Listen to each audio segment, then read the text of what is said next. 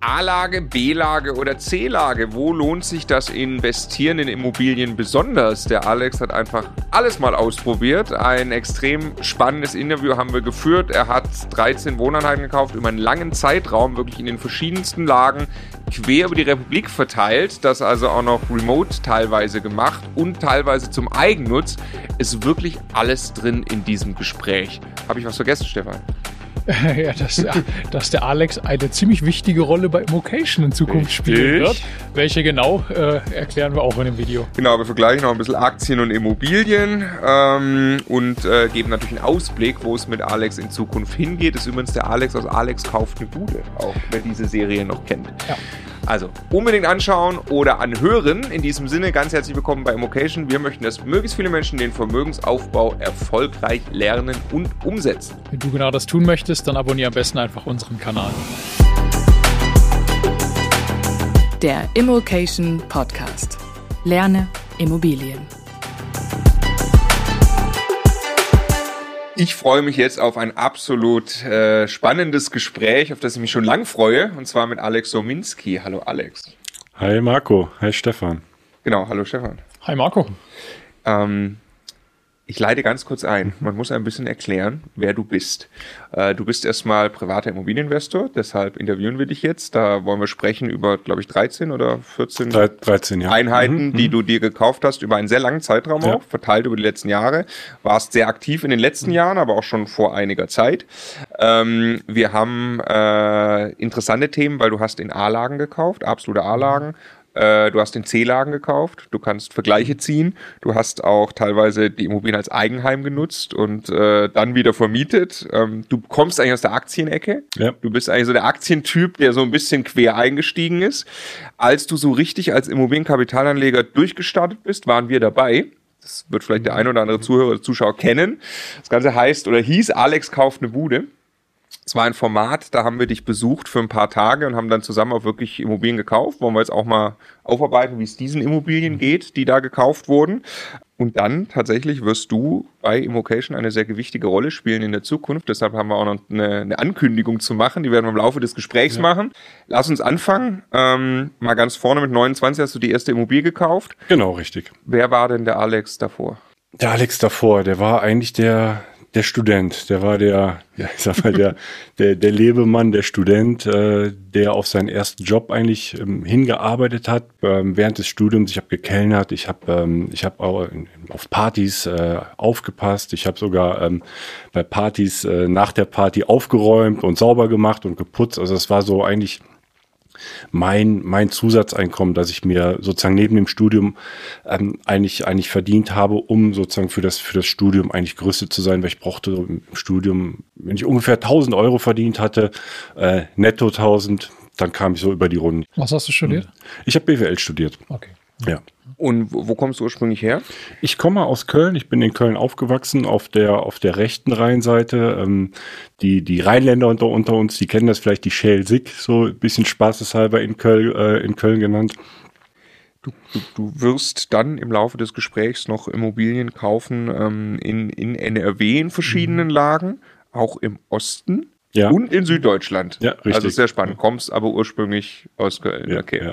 Ähm, und hat äh, zu dem Zeitpunkt, du hast gerade gesagt, äh, also wir haben ja auch BWL mhm. studiert, zumindest zur Hälfte mit mhm. Wirtschaftsinformatik. Wir haben auch äh, unser Geld einfach ausgegeben und mhm. haben so ein bisschen in den Tag reingelebt, was Vermögensaufbau anbelangt, mhm. was ich immer ganz interessant finde eigentlich, weil man ja schon im BWL-Studium eigentlich an Thema Finanzmärkte und so wird man zumindest ja rangeführt. Also man lernt nicht, wie Immobilien funktionieren, mhm. null, aber äh, man wird so ein bisschen rangeführt. Aber hat es bei dir auch nicht Klick gemacht im Studium, da könnte man schon was tun, oder? Nein, also ich hatte, ich hatte kein Geld zum Ausgeben. Also ich habe tatsächlich alles, was ich, was ich verdient habe, habe ich zum Leben gebraucht. Okay, ja. Irgendwann ging es dann tatsächlich aber los zu neuen Marktzeiten, so um die 2000er Jahre rum. Wie alt warst du da?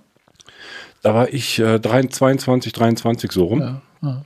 Äh, da habe ich bei bei einem Finanzportal, habe ich als Student gearbeitet, habe dort angefangen, weil ich dachte, ähm, da kommst du, lernst du ein bisschen was über Aktien, da kommst du in den Aktienmarkt rein. Und das war eben genau diese neue Marktzeit und da habe ich auch mit Aktien, Aktien rumexperimentiert. Aber wie es so ist, ich war, ich war zu der Zeit auch Anfänger, ich konnte nicht damit umgehen, ich bin genau in diese Fallstricke reingelaufen, die, die vielleicht viele von uns kennen, die auch am Aktienmarkt tätig sind oder am Aktienmarkt aktiv sind. Gier, Angst, Überheblichkeit, das, das kommt bei uns, ist so drin in uns. Und wie das so ist, am Ende, äh, ja, wie gewonnen, so zerronnen, äh, war dann am Ende auch wieder alles weg. Also von den angehäuften Gewinnen, der aus dem neuen Markt war, am Ende alles, hat sich auch alles wieder in Luft aufgelöst. Mhm. Das war, das war so die, die Anfangszeit wo ich auch mit Aktien in, in Bezug bekommen bin und eben auch gemerkt habe, eigentlich muss man was tun nebenbei. Also es reicht einfach nicht mit seinem an, ähm, in Anführungszeichen Angestelltenjob einfach so in den Tag hineinzuleben, Monat für Monat einfach auf den, auf den Paycheck sozusagen zu warten, auf, auf den Geldeingang und dann eigentlich mit seinen, seinen Kosten, die man so im, im Alltag hat, eigentlich das Geld, das man als Angestellter verdient, wieder ausgibt. Und ähm, von meinem, von meinem Lebenslauf her oder von meinem Werdegang her ich wurde jetzt nie so als Unternehmer geprägt. Irgendwie ist das zwar in mir drin, aber mein, meine Eltern waren Angestellte, in meinem Umfeld waren alle Angestellte und so war für mich irgendwie der Weg nach dem Studium eigentlich auch ins Angestelltenverhältnis erstmal. Was hast du da gearbeitet? Ähm, ich habe ich hab zunächst als, ähm, als Student mir ähm, sozusagen erst meine, meine ersten Euros verdient, aber dann ging es los, bin ich nach Frankfurt gegangen und habe bei einer Bank angefangen. Das war eigentlich schon während des Studiums, habe ich während, der, ähm, während meines Studiums dort ein Praktikum gemacht. Aus dem Praktikum wurden dann fast ein Zwei-Jahres-Praktikum. Also ich habe mich dort sehr wohl gefühlt und habe eigentlich auch gemerkt, da möchtest du hin.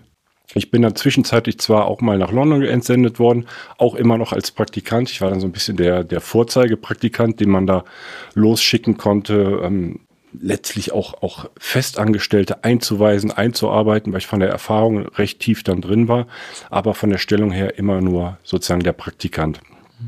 Das hat dann aber auch dazu geführt, dass ich das Studium für diese Zeit mehr oder weniger habe ruhen lassen und relativ wenig mich ums Studium gekümmert habe. Es hat schon darunter gelitten und ich dann vor der Frage stand, was machst du jetzt eigentlich mit dem Studium? Denn die Festanstellung war dann da und das Studium war noch nicht fertig habe mich dann aber dazu entschlossen, die Festanstellung anzunehmen und habe dann, ich weiß nicht, wie ich es geschafft habe, aber ich habe es geschafft, habe dann das Studium, habe meine letzten Examensarbeiten plus meine Studien, ähm, plus meine Diplomarbeit nebenbei gemacht. Also ich habe dann äh, nachts gearbeitet, ich habe am Wochenende gearbeitet. Aber das, das hat dann tatsächlich gut funktioniert. Wahrscheinlich brauchte ich da einfach den Druck und wusste, wofür ich es mache, weil vorher lief das alles recht schleppend. Was, hm. was hat dich plötzlich angetrieben? Also mein, mein damaliger Chef hat mir ähm, gesagt, hey, hör mal zu, Alex, ich rate dir, unterschreib, unterschreib diesen Vertrag. Und er hat halt gesagt, hör mal zu, du gehst hier, du gehst hier den Weg. Es war, muss ich dazu sagen, es war eine kleine Investmentbanking-Abteilung. Mhm. Ähm, du gehst hier einen ganz bestimmten Weg und da brauchen wir, wir brauchen das gar nicht, dein, dein Abschlusszeugnis oder also sowas. Da, da, legen wir keinen Wert drauf. Hier kannst du am Ende auch richtig gutes Geld verdienen, wenn genau, du im meinte, Studium nichts Ende machst. Richtig, richtig. Wenn du, wenn du einmal drin bist in dem, ja, ja. Dann, dann geht das, gehst du da deinen Weg. Ich war ja auch nicht ganz doof, das hat er, das hat er, glaube ich, auch gemerkt. Aber für mich habe ich dann einfach gesagt, nee, das möchte ich nicht. Du hast jetzt hier einfach Jahre auch schon ähm, bisschen Vorleistung gegangen, hast das einfach schon durchgezogen. Ich möchte den Abschluss haben. Wie alt warst du, als du da eingestiegen bist? 2004 war das, da war ich so 27 Jahre, ja. Okay, mit 29 kaufst du dann die erste Immobilie, da reden Richtig, wir gleich drüber. Ja. In diesen zwei Jahren hast du da dann in großem Umfang Geld zur Seite gelegt, weil du jetzt richtig Kohle mhm. verdienst mhm. das erste Mal? Ja. Als Investmentbanker quasi. Als Investmentbanker, mhm. also in meiner Vorstellung bleibt ja, jetzt ja jede Menge hängen und du ja, häufst ein kleines Vermögen an. Aber ja, also die, die erste Zeit als, als Praktikant habe ich nicht viel Geld verdient. Ungefähr 1800 Euro habe ich verdient, brutto. Das war für eine Praktikantenstelle schon sehr, sehr viel. Musste davon aber mein WG-Zimmer bezahlen, musste das eigentlich alles ja, bezahlen und da blieb eigentlich nicht viel übrig. Und die Festanstellung habe ich dann 2006 halt bekommen, angeboten bekommen. Und in 2006 habe ich dann mein erstes Gehalt dann auch bekommen, mein erstes Festanstellungsgehalt und das war natürlich im Vergleich zu vorher, äh, war das natürlich enorm. Ich hatte vorher, wie gesagt, diese 1000 Euro, die ich da monatlich mir zusammen ähm, arbeiten musste und dann auf einmal ein ordentliches Gehalt zu bekommen, das, das war natürlich eine, das war schon cool. Und von daher konnte ich da im ersten Jahr auch gut was zurücklegen von meinem, äh, von meinem Gehalt. Hab dann am Ende des Jahres aber auch noch eine Prämie bekommen. Also ist da üblich, wenn das, ähm, mhm. wenn das Jahr gut läuft, dass man da eine einen Bonus für die, für die geleistete Tätigkeit erhält. Und das war dann sozusagen mein, mein erstes Eigenkapital für die erste Wohnung, die ich dann in 2007 gekauft habe. Wie viel, wie viel Geld hast du zur Seite gelegt? Also ich habe schon versucht, monatlich so 1500 bis 2000 Euro zu, rüberzulegen, zu sparen. Das ist wirklich das, sparsam. Ne? Das, das, hat, das hat funktioniert. Du hast also als in quasi als, als, als Investmentbanker oder als, als ersten Job, angehender, ja. angehender Investmentbanker, ja. also äh, äh, äh, wie, wie sagt man, erster Job, äh, ja, also ja. Einsteig, Berufseinsteiger, genau. das Wort habe ich gesucht, äh, hast du zwei Jahre lang eine Sparrate gehabt, die ein, ein Jahr, ein Jahr. Ah, ein Jahr lang. Davor, da, davor war das Praktikant, da habe ich nahezu Ach so, nichts, okay, okay, ein nichts Jahr, rübergelegt. Da ja. hast du aber eine Sparrate gehabt, die bei 50 Prozent von deinem Netto lag wahrscheinlich. Ja, mehr, mehr wahrscheinlich noch, okay. ja, ja. Und also das ist natürlich schon echt signifikant. Ja, ja. Okay, dann hattest du logischerweise deine 20.000, 30.000 Euro, äh, die dann auch mhm. reichen, um eine erste Immobilie zu kaufen. Genau, ich hatte sogar ein bisschen mehr, weil die Prämie dann noch kam. Also ich habe ah, ja, über also das Jahr dann 50.000. Ja, vielleicht. Ich muss aber dazu sagen, also ich habe ähm, wirklich gesagt, zwei Jahre auf die Zähne gebissen, ich will das machen und dann hat es eben auch funktioniert. Und das ja. wurde aber auch gewürdigt, dass ich da zwei Jahre durch den Dreck gegangen bin, sage ich mal, ja. Okay, jetzt mhm. lassen Sie über Immobilien sprechen. Ja. 2007, mhm. Köln-Sülz. Ja. Warum gekauft? Was ist passiert? Ja, ich, ich stand dann ja vor der Herausforderung. Das, hab, das war eigentlich relativ ähm, kurzfristig. Also ich habe gar nicht lange überlegt. Also ich hatte gar nicht so diesen Vorlauf, halbes Jahr oder ein Jahr, was machst du jetzt eigentlich? Sondern ich, irgendwann hat sich so bei mir im Kopf manifestiert, ich mache das jetzt hier in Frankfurt, wie lange wird das so gehen? Ähm, ich bin jetzt ja, 28, 29 Jahre. Diese, dieses Investmentbanking, diese harte Stundenwochen halte ich vielleicht vier, fünf, sechs Jahre durch. Mhm. Also das war so in meinem Kopf. Ich wusste jetzt nicht, wie lange. Und dann war eigentlich klar, ich möchte zurück nach Köln. Ich möchte zurück in meine Heimat, meine Familie lebt in Köln, meine Freunde, äh, der ganze Freundeskreis ist in Köln. Und da habe ich eigentlich gedacht, ja, dann kauf doch irgendwo in Köln, wo du dir eigentlich vorstellen könntest, später auch zu wohnen. Und das war dann Köln-Sülz, auch das Viertel, wo ich während des Studiums gewohnt habe, wo auch die Uni ist, äh, habe ich eine Wohnung entdeckt und habe dann diese Wohnung gekauft. Da hast du, äh, was war genau das Motiv? War einfach nur, ich sichere mir jetzt eine Wohnung, in die ich später mal ziehe, wenn ich zurückkomme. Ja, also ich war auch damals Anfänger. Ich bin jetzt ein, also wenn, wenn ich mich jetzt vergleiche, von zu, zu damals vergleiche, das sind Welten Unterschied. Also damals war das einzige die Vorstellung, hey, wenn, die Wohnung ist vermietet. Wenn ich da in sechs, sieben, acht Jahren selber mal einziehe, dann ist ein Großteil ähm, des Darlehens runtergetilgt und dann kann ich nahezu mietfrei wohnen. Also es war einfach eine schöne Vorstellung, weil ich einfach gesehen hatte, dass die Miete einfach einen großen Teil meines Einkommens eigentlich einnimmt und dachte, ja, wenn du dann mietfrei bist und den Teil der Miete für was anderes nutzen kannst, das fand ich gut. Also das war so relativ simpel, aber das war so die Überlegung damals, ja. Okay, also weil du hast, du hast dich nicht groß mit irgendwelchen Kennzahlen, mit Renditen und sowas beschäftigt. Du hast einfach nur geguckt, wie viel Kaltmiete kommt da rein. Ja. Ich habe ein Darlehen, das ich irgendwie nehmen muss. Hast du dir angeguckt, also reicht, um das Darlehen zu bezahlen? Das war irgendwie eine Logik. Und ja, ja, das, das habe ich mir damals angeschaut und es hat nicht gereicht. Okay. Also ich war damals, also ich habe, ähm, ich weiß jetzt gar nicht mehr so, ich habe schon so 200 Euro oder sowas habe ich hinzugezahlt jeden Monat. Ja. Ich habe hier eine komplette Immobilienliste ja. von dir bekommen. Ich gucke nebenbei mal nach. Red ruhig weiter. Ja. Ähm, also die, die Wohnung war vermietet und ähm, das hat nicht ausgereicht, um die kompletten Kosten, Rückzahlung des Darlehens, aber auch die Bewirtschaftungskosten letztlich zu decken. Also ich habe da monatlich zugezahlt. Ja. Das war es mir aber in dem Moment wert. Also ich hab, ähm, hatte ja mein Einkommen und ich hatte jetzt nicht ähm, den Bedarf oder das Bedürfnis da jetzt zusätzlich Einkommen zu erzielen aus dieser Wohnung. Soweit war ich gedanklich auch noch gar nicht damals. Also das ist ja, also mh. das ist ja irgendwie die, äh, glaube ich, wie ganz viele Leute, mhm. gerade wenn sie nicht aus einem Umfeld kommen, wo Immobilieninvestments äh, groß gelebt werden, in dieses Thema reinstolpern. Ja. Ne? Ich das kostet mich sehr wenig Geld mhm. jeden Monat, was ich dazu ja. schieße und irgendwann mal fällt dafür meine Miete weg und das macht ja irgendwie total Sinn. Ne? Ja. Genauso wie das Sinn macht, ich zahle ein Eigenheim mhm. ab und irgendwann im Alter zahle ich keine Miete mehr. Das ist so ein ohne ja. alle Zahlen ein ganz logischer ja, ja. Gedanke irgendwie. Ne? Ja, also ich bin da, ich bin da nicht mit dem spitzen Bleistift rangegangen und habe da jetzt ausgerechnet, wie sieht das jetzt in Jahr 1 aus, in Jahr 2, in Jahr 3, sondern einfach relativ simpel. Irgendwann kommst du zurück nach Köln und dann hast du da eine Wohnung. Und bist du da dann eingezogen wirklich später? Ich bin dann tatsächlich eingezogen 2016, also mhm. neun Jahre später. Die Wohnung war dann neun Jahre vermietet und dann bin ich dann von Frankfurt nach verschiedensten Zwischenstationen nochmal, aber bin dann äh, nach Köln wieder zugezogen. Sag mal, sag mal kurz, wie, wie, wie, wie teuer war die Wohnung? Wie groß? die Wohnung ist ungefähr 115 Quadratmeter mhm. und die hat damals 218.000 Euro gekostet. 218 für 115 Quadratmeter. Hast ja. du denn das Gefühl gehabt, du hast damals einen guten Deal gemacht? Nein, überhaupt nicht. Ich, also ganz im Gegenteil. Ich hatte damals, ähm, weil ich ja ganz unbedarft rangegangen bin, ich wusste schon, du bist hier Anfänger.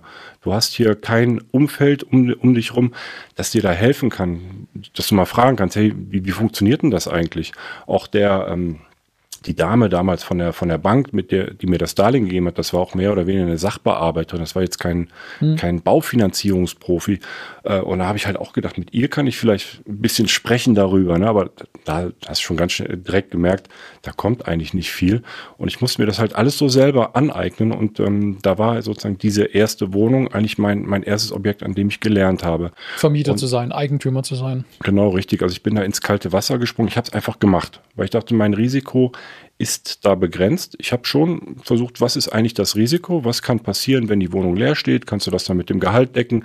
Ähm, die Preise Damals wusste ich auch nicht, ist das jetzt ein angemessener Preis? Gehen die Preise, es war eine Stagnation damals, aber die Preise sind nicht gestiegen. Und das Verrückte damals war, es gab so viel Angebot auf dem Markt. Ich habe damals geschaut, überall, selbst in Sülz, das ist ein Viertel, da gibt es aktuell kaum Angebote. Wenn man jetzt im Immobilien-Scout schaut, da wird nichts angeboten. Nur ganz vereinzelt und zu, zu horrenden Preisen. Aber damals, der Markt wurde geflutet mit Angeboten und man konnte sich wirklich aussuchen. Und das hat mir schon äh, Sorge bereitet. Da dachte ich, irgendwas, was ist denn hier los? Und äh, aber ich dachte halt, dieses Betongold oder den, einfach den Wert in der Immobilie, das, das habe ich schon gesehen. Und deswegen habe ich das gemacht. Einfach um das Risiko zu kalkulieren, habe ich gedacht, ja, das, das passt, dein Gehalt, da passiert jetzt eigentlich nicht viel, du kannst das alles tragen. Wenn was passiert, das kriegst du schon irgendwie hin. War das im Vergleich, was hattest du im Kopf im Vergleich zu Aktien? Ich frage deshalb, mhm. weil äh, Stefan und ich beide haben während dem Studium ein bisschen darüber hinaus mit Aktien mhm. rumgespielt und hatten dann so im Kopf, der DAX macht 8%, mhm. war so unsere Annahme. Ja. Ähm, Immobilien, hier steht auch, deine Immobilien in Köln mit 4% Mietrendite. Ja, ja. Äh, ist ja doof. Ne? Ist ja, ja nur 4%, der DAX macht ja 8%. Du hättest das Geld ja auch investieren können in Aktien. Ne? Also deine monatliche Zusparrate. Ja, ja. Hast du da äh, Aktien hast du ja mhm. gemacht wahrscheinlich, ne? Ja, also das, das war, ähm, also das, das war in der Tat ähm, ein Gedankenspiel, das ich gemacht habe. Ich habe auch parallel immer mit Aktien äh, rumhantiert oder mit Aktien gehandelt, getradet, sage ich mal. Und ähm, das hat auch immer funktioniert, bis auf eben Zeiten, wo es eben auch nicht funktioniert ja. hat. so, das geht so lange gut, schief und, äh, genau, und dann, dann ist es halt so, dass, dass man dann oft auch, ähm, was ich eben anfangs sagte, auch der Gier verfällt. Ne? Man, man kauft teilweise hoch, verkauft auch niedrig, weil man nicht damit umgehen kann. Und ähm, es ist am Ende der, also das, was ich gelernt habe oder auch wo meine Expertise jetzt mittlerweile auch ist im Aktiengeschäft, es ist tatsächlich eine, eine, eine Kontinuität, die man anwenden muss, eigentlich auch beim Immobilieninvestment. Langfristigkeit zahlt sich am Ende aus und wer das nicht mitbringen kann, der, der wird es einfach schwer haben. Also wenn, wenn man jetzt sagt, man, man versucht am Aktienmarkt zu handeln, kurzfristig zu handeln und die Bewegung mitzunehmen, ähm, am Ende ist das einfach nur eine ganz beinharte Disziplin, die man dort an den Tag legen muss. Und nur die allerwenigsten, ich sag mal, Glücksritter werden dadurch reich. Sondern auch dort, wenn man, wenn man das kann, wenn man sich da richtig spezialisiert auf das Aktientrading, dann hat man da auch am Ende nun so seine 7, 8, 9, 10 Prozent und nur einige wenige, die da wirklich sehr versiert drin sind, ähm, einfach mehr Rendite.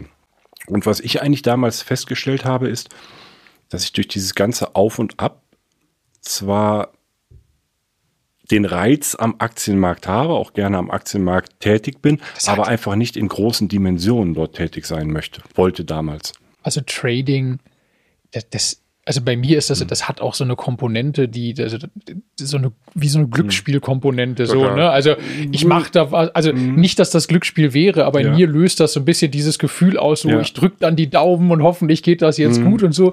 Aber es fühlt sich ganz anders an, als ein solides, kalkuliertes Investment zu tätigen, wo ich unter Abwägung von allen Risiken im Prinzip sehr genau weiß, was da sehr wahrscheinlich mhm. rauskommen soll. Ne? Das, das ist leider tatsächlich bei den meisten Privatanlegern in der Tat so, dass es als Spiel angesehen wird wird oder ich fieber jetzt mit und ja. ich habe da jetzt was gemacht. Ähm, professionelles Trading ist aber was anderes. Also das ist nicht mitfiebern, sondern das ist wirklich ganz kalkuliert vorgehen und Emotionen nach einer, genau. Ja. Und das ist eben diese Schwierigkeit, ähm, vor der man steht und deswegen funktioniert das einfach auch bei den wenigsten. Ja. Und ähm, ich habe mich einfach nicht getraut, mit weil ich eben auch so ein gebranntes Kind vom neuen Markt war, ja, klar. Mit, mit viel Geld. Also wenn ich jetzt sagen hätte, mein, mein, mein Eigenkapital, ich sage mal 50.000 Euro, äh, das ich damals hatte, wenn ich das jetzt in den Aktienmarkt gesteckt hätte, das wäre mir einfach zu viel gewesen. Ne? Also wenn, wenn du dann Schwankungen von 10 Prozent da drin hast, dann das ist ja wie ein, wie ein Monatsgehalt, ne, was da so schwankt. Das, das war mir zu dem damaligen Zeitpunkt einfach zu viel. Ich habe mich damals mit einer Immobilie sicherer gefühlt. Mhm. Also mittlerweile ist es tatsächlich so, ich habe neben den Immobilien auch noch ein Aktienportfolio und ähm, mittlerweile ist das ein ganz anderer Ansatz. Das liegt da, das ist ähm, ähnlich wie Immobilien hoffentlich zu einem guten Preis gekauft. Und die werfen, äh, werfen auch eine Dividende ab und das wächst einfach auch, dieses Portfolio. Also da lasse ich mich nicht aus der Ruhe bringen. Aber damals war das einfach so, diese Schwankungen, die, die waren schon heftig, die haben schon ein bisschen gerüttelt, ja also du hast dir eine gewisse, eine gewisse Stabilität und Planbarkeit ja. einfach von dieser Form der Geldanlage damals versprochen. Ja, und ähm, Jahre später, als ich das Ganze auch mal Revue passieren habe lassen, womit hast du eigentlich Geld verdient? Ne? Also du hast die Immobilien, die Wertzuwächse und die ja. Mieteinnahmen auf der einen Seite und du hast den, den Aktienhandel oder das Investment in Aktien auf der anderen Seite. Und klar, ich, ich kenne ja auch die Renditen. Ne? Also eine S&P-Rendite, wenn man sich die über die letzten 50 Jahre oder länger also anzeigt. Standard Poor's. Genau, Standard und Poor's oder man, man nimmt ähm, einen globalen Weltindex. MSCI World oder so. Richtig, richtig. Da sind schon diese Renditen von 7, 8 Prozent erzielbar über einen langen Zeitraum. Ne?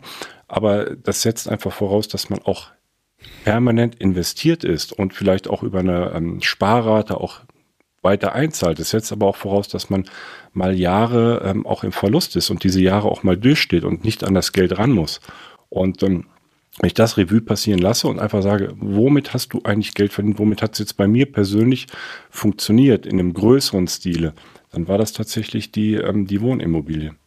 Wir haben, wir haben da in vielen Videos darüber gesprochen, dass eines der Geheimnisse, warum Vermögen und Immobilieneigentum so oft korrelieren oder Immobilien dazu führen, ist, in dem Moment, wo ich eine Immobilie kaufe und einen Darlehensvertrag unterschreibe, ist es so schwierig, diese Entscheidung rückgängig zu machen. Also ich muss ja so viele Dinge ja. tun, nicht nur drei Klicks, sondern ich muss planen, dass ich das verkaufen will. Ein Makler, es gibt Besichtigung, ich muss das Darlehen ablösen. All Deshalb bleiben Leute bei Immobilien viel, mhm. viel länger in der Regel am Ball und dadurch treten eben diese Effekte ein, dass langfristig man dann ein ganz, ganz tolles Investment hat. Und dieses emotionale raus und rein, du siehst ja auch nicht jeden Tag, scheiße, heute ist meine Immobilie 5000 Euro weniger wert als gestern. Das gibt's ja, ja nicht. Ne? Sparzwang quasi. Sparzwang. Das ist also, magisch, was das macht. Bei mir mir hat's, bei mir hat's absolut gewirkt und ich mir gedacht, gut, das hat funktioniert, also lass dich doch darauf ein bisschen ähm, spezialisieren, ein bisschen stärker den Fokus legen und das andere versuchen eher zu automatisieren und tatsächlich da mit Aktien eher Langfristigkeit über eine Sparrate was ähm,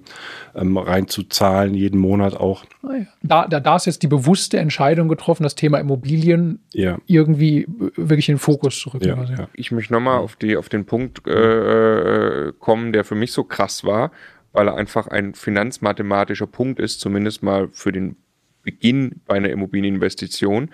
Der Unterschied von den 8% Rendite bei der Aktie im Schnitt, wenn ich, sage ich mal, wirklich die Disziplin habe und einfach als 30 Jahre lang irgendeinen Index ja. äh, bespare, ähm, gegen die 4 oder 5 oder 6% Mietrendite bei der Immobilie, dass das ja bei der Immobilie eben nicht die Eigenkapitalrendite ist, weil ich die ja mit fremdem Geld finanziere.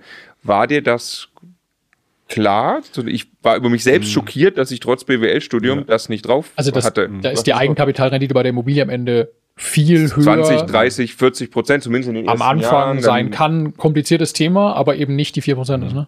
Ja, also ähm, vor dem Kauf war mir das, war mir das nicht direkt bewusst. Ja. Aber als ich es dann sozusagen nachgerechnet habe, gedacht, okay, du hast jetzt Wieso das, ist, ist, so viel das, ist, das ist jetzt dein Eigenkapital, das du eingesetzt hast, das ist die Miete, die du dagegen stehen hast, ziehst du die Kosten ab und alles, ähm, dann ist das eigentlich quasi ja, es war ja eine theoretische Rendite aufs Eigenkapital, weil letztlich am Ende habe ich da zugezahlt, aber es, es war schon enorm, wenn man das ausrechnet, ja. Also du meinst, weil, weil, weil theoretische Rendite, weil das ja in Form von Tilgung ja. an die Bank zurückfließt, aber damit ja tatsächlich Vermögensaufbau ja, ist. Ja.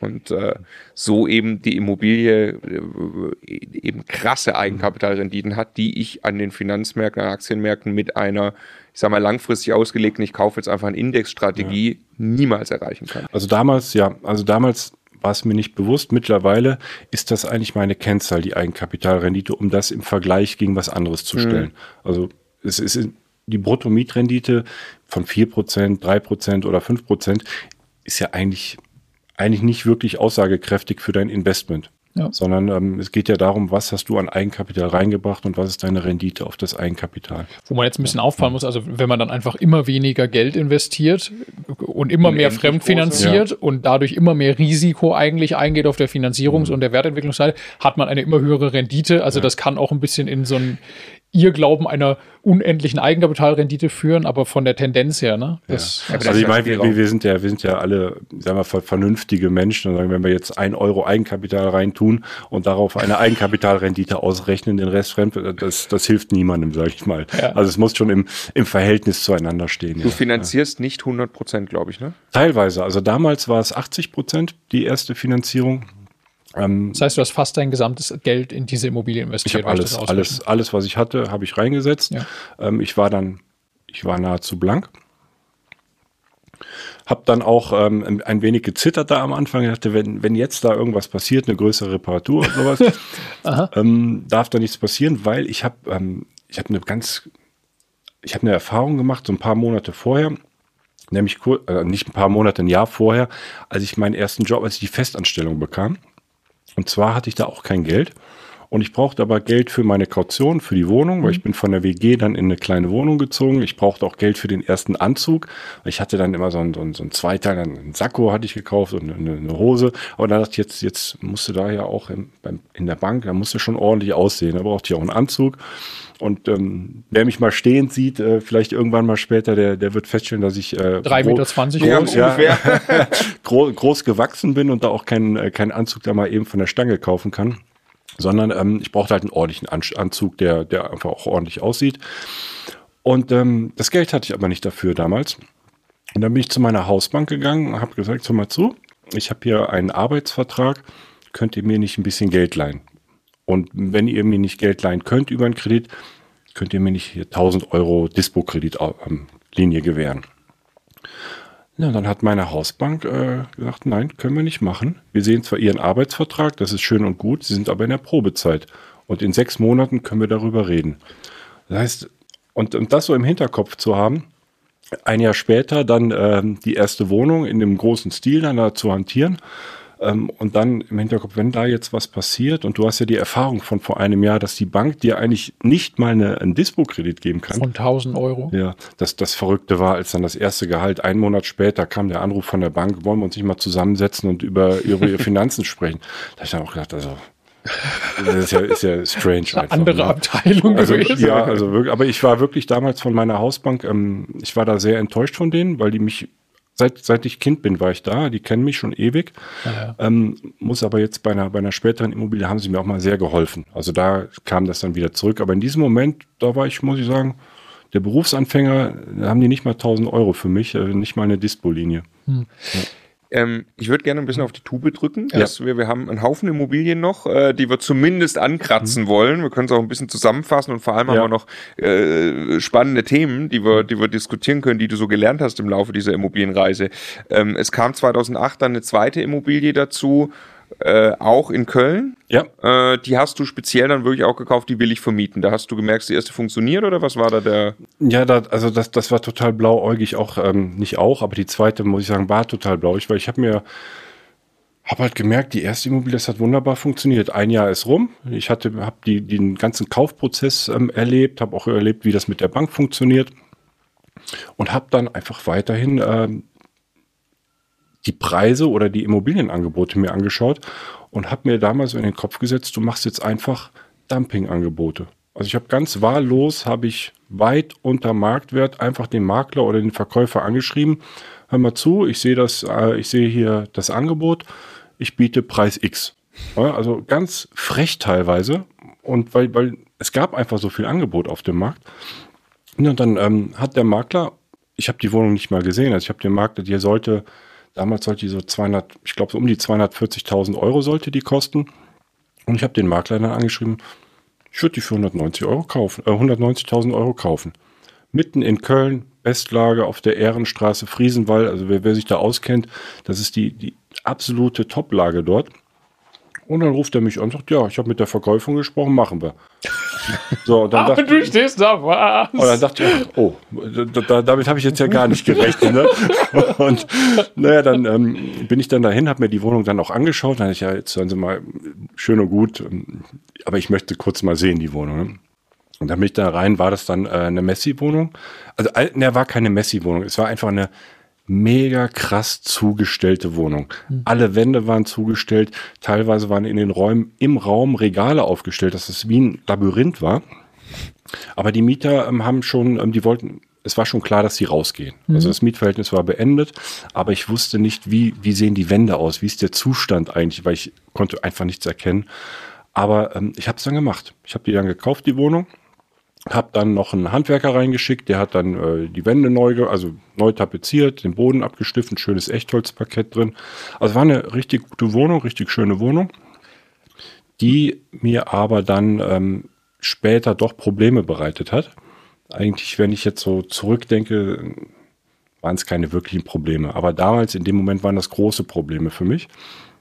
Denn ich habe ähm, die Wohnung dann neu vermietet. Also die war das alte Mietverhältnis war dann beendet. Ich habe die Wohnung äh, renoviert und dann neu vermietet. Und der erste Mieter, das war ein äh, angehender Architekt mit seiner Frau. Sie war Ärztin und ähm, sie, das war ein bisschen seltsames Mietverhältnis, aus dem die rauskam. Es hieß anfangs, sie kommt, ziehen von den Eltern aus, aber dann hatten sie irgendwo so eine Sutterer-Wohnung. Ähm, ich wollte dann auch ein Schreiben vom Vormieter haben. Das konnten die beiden dann nicht besorgen. Aber wir haben uns dann getroffen, das hat eigentlich alles gepasst und ich habe dann an die beiden vermietet. Und als wir dann die, ähm, Mietüb äh, die Wohnungsübergabe hatten und ich die Kaution dann auch einfordern wollte, weil das hatten wir so vereinbart, zur Wohnungsübergabe bringen die die Kaution mit. Ich ja, die Kaution habe ich nicht. Also ja, haben wir doch vereinbart, dass wir jetzt die Kaution hier ähm, überreichen. Ja, meine Bank, ähm, ähm, das dauert jetzt noch ein bisschen, die kriegen sie jetzt hier in ein, zwei Wochen. Ne? Da ich so, wieso denn Ihre Bank? Wir haben gesagt, die Kaution zahlen wir hier in Cash. Nee, nee, wir machen das über eine Bankbürgschaft. Das machen wir immer so. Ne? Und dann dachte ich schon, wie das machen wir immer so. Die kommen doch eigentlich, äh, kommen sie doch von den Eltern, haben sie mir doch erzählt. Mhm. Wie machen sie das denn immer so? Naja, ich hatte dann aber auch damals gedacht, weil die, ähm, die Wohnung habe ich zu 100 Prozent finanziert. Also die Rate war auch etwas mehr als die Mieteinnahmen. Also auch das ähm, war ein Investment, wo ich zuzahlen musste monatlich. Und ich hatte gedacht, gut, wenn ich jetzt nicht vermiete und einen Monat weiter Leerstand habe, zahle ich die Rate auch wieder. Mhm. Und ähm, eigentlich waren die ganz nett und glaubhaft und dann habe ich an die beiden vermietet. Und dann äh, ging tatsächlich so das Spielchen los. Er oder der Bruder von ihm war Immobilienanwalt. Und dann, dann fing das dann an, meinte, ja, wir haben jetzt hier eine schöne Küche gekauft und ähm, da ist jetzt kein Platz für eine Waschmaschine. In der Küche war auch der, der Kaltwasseranschluss für die Waschmaschine und der so, wir haben, die, wir haben uns hier anders entschieden, wir haben die Küche jetzt geplant, aber da ist jetzt keine Waschmaschine, leg uns bitte einen Waschmaschinenanschluss ins Bad. Da sage ich, nee, also müsst ihr halt schon richtig planen, dass, dass ihr auch eine Waschmaschine in die Küchenplanung mit einbezieht. Ne? Ich dachte, nee, sie müssen dafür äh, Sorge tragen, dass sie einen Waschmaschinenanschluss zur Verfügung stellen. Und das ist hier äh, jetzt nicht mehr möglich, deswegen bitte legt den Waschmaschinenanschluss. Ne? Ich, nee, mache ich nicht. Also da müsst ihr selber gucken, wie ihr das macht. Und dann hat er seinen Bruder auf mich losgejagt. Ne? Und dann kam der dann an mit einer Mietminderung. Und dann ging das Spielchen weiter. Dann hat er sich beschwert, dass im Treppenhaus mal ein Müllbeutel lag. Dann fing er, hat er wieder ein bisschen Mietminderung gemacht. Ähm, dann wollte er in einem Raum einen Kabelanschluss haben, aber der Kabelanschluss, die Dose war, wieder, in einem anderen Zimmer. Das hat ihm auch nicht gepasst. Und ähm, ich hatte eigentlich nur Ärger mit dem. Und äh, Hast du dir selber einen Anwalt genommen? Du warst ja Einsteiger in diesen Sachen, oder? Ja, ich habe ich hab einen befreundeten Anwalt, den habe ich da zu Rate gezogen und der hat halt gesagt, gut, ähm, dass er jetzt die Miete mindert, das, da kannst du jetzt erstmal nichts gegen machen. Also die, die kann er jetzt erstmal einbehalten. Du musst jetzt einfach mal schauen, wie hoch sich diese, ähm, diese, diese Minderung aufsummiert und dann musst du einfach mal schauen, ist das jetzt gerechtfertigt oder ist es nicht gerechtfertigt. Also sie sind schon ähm, korrekt vorgegangen. Sie haben mich auf den vermeintlichen Mangel hingewiesen, mhm. auch den Mangel zu beseitigen bis, bis zu einer gewissen Frist einfach. Mhm. Und ähm, da war dann eben der, der Punkt, ähm, ich habe das nicht eingesehen, weil ich aus meiner Sicht war das kein Mangel. Ja, ja. Und äh, die haben dann später dann auch äh, relativ zeitnah dann auch das Mietverhältnis beendet. Also sie haben dann gekündigt. Die, die haben dann gekündigt, genau. Und an Mietschulden waren dann etwa fast so anderthalb, anderthalb Monatsmieten waren dann aufgelaufen. Ähm, in dem Moment war ich aber einfach nur froh, dass ich die los war, dass mhm. die einfach von alleine raus waren. Und ähm, dann ging es dann darum, ja, eigentlich dagegen vorzugehen und nachzuweisen, dass diese Mietminderung einfach zu hoch ist. Ne? Also es war vielleicht, es gibt ja so eine Mietminderungstabelle, wo man mal schauen kann, äh, wie viel Mietminderung eigentlich da gerechtfertigt ist, aber die haben einfach, ja mal, kackdreist einfach mal Miete gemindert und so, wie es in ihrem Gefühl war. Und ähm, dadurch, dass es dann eine Bankbürgschaft war, habe ich dann mich mit der Bank noch rumgezankt, ähm, weil die dann auch Nachweise haben wollten. Die wollten dann auch, dass ich dann dagegen vorgehe, äh, dass ich das sozusagen belege. Und ähm, das war mir dann aber am Ende alles zu blöd. Und ich habe hab diese, ja, diesen Mietausfall dann in Kauf genommen und war einfach froh, dass die beiden dann raus waren. Und dann hast du dann entschieden, etwas zu tun, was du eigentlich nicht hättest tun sollen? Nein, dann habe ich erstmal weiter vermietet. Dann hab ich so, die, ich habe okay. die Wohnung ja. neu vermietet, das, das ähm, ging ganz gut. Was, was mir damals schon ein bisschen fraglich kam, ich hatte nicht so viele Mietinteressenten. Also die Wohnung war ähm, dritte, dritte Etage in einem Altbau, also man muss schon ganz schön klettern nach oben ohne Aufzug. Und ähm, es war aber, wie gesagt, Bestlage und es war auch nicht überteuert angeboten vom Mietniveau. Also es war einfach ganz normal angeboten. Und ähm, im Vergleich zu jetzt, jetzt rennen sie einem ja die, wirklich die, die Bude ein, wenn man eine Mietanzeige ähm, aufsetzt. Aber ich habe dann einen guten Mieter gefunden, ähm, der allerdings relativ schnell auch wieder nach einem Jahr oder so wieder rausgegangen ist. Und dann stand die Wohnung leer und dann habe ich überlegt, ob ich sie nicht verkaufen sollte. Weil die, der Wertzuwachs in dieser Zeit, also der Kaufzeitpunkt war 2008. Also in 2011 habe ich mich dann entschieden, die Wohnung wieder zu verkaufen hatte aber auch noch andere Gründe dazu. Also zum einen war natürlich ein schöner Wertzuwachs in dieser Zeit. Äh, die Preise fingen irgendwie ab 2007, 2008, also kurz nachdem ich da gekauft hatte, fing das dann an, dass sich die Menschen wieder für Immobilien interessieren und die Kaufpreise gestiegen sind. Und ähm, in diesen drei Jahren sind auch dort die Kaufpreise gestiegen.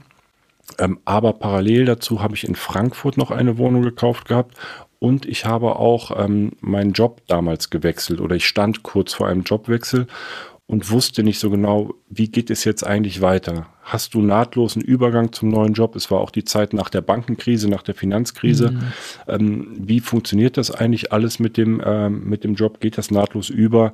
Ähm, gerade in dieser Wohnung in der Innenstadt hatte ich auch mal zwischen diesen beiden Mietern, ähm, hatte ich ein bisschen Leerstand auch. Du wolltest aber Sicherheit reinkriegen. Also statt dass du eine Rate an die Bank bezahlen musst und keine Mieteinnahmen hast, hast du lieber einen Gewinn, den du auf dem Konto realisiert hast, ungefähr. Richtig, das, das, war, das war damals der Gedanke und auch der Gedanke, ähm, im Nachhinein war das gar nicht so, aber ich habe das damals schon so ein bisschen wie ein Kartenhaus gesehen. Ich habe da die erste Wohnung gekauft, zu 80 mhm, Prozent mhm. finanziert, dann hier die zweite Wohnung zu 100 Prozent finanziert, äh, nochmal eine kleine Wohnung, zu, auf die wir vielleicht gleich noch zu sprechen kommen, nochmal ähm, gekauft und dann eben die Wohnung in Frankfurt. Das war schon recht viel, was ich da auf einmal an, an Darlehensvolumen äh, auf der Kante hatte.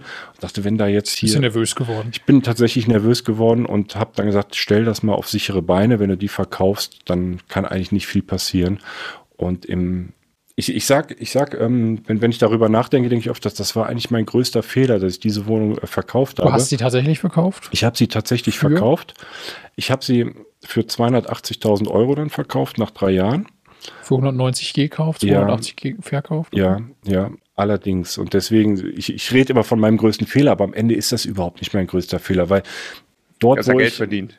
Ja, nicht, nicht ein bisschen, nicht ja, wirklich, ja. aber dort, wo ich jetzt stehe, ist ja die Summe meiner früheren Entscheidungen. Und wenn ja, ich da irgendwo was anders gemacht hätte, deswegen, ähm, aber auch da wieder, wenn ich damals Menschen um mich herum gehabt hätte, die ich einfach hätte fragen können, die ich hätte zu Rate ziehen können.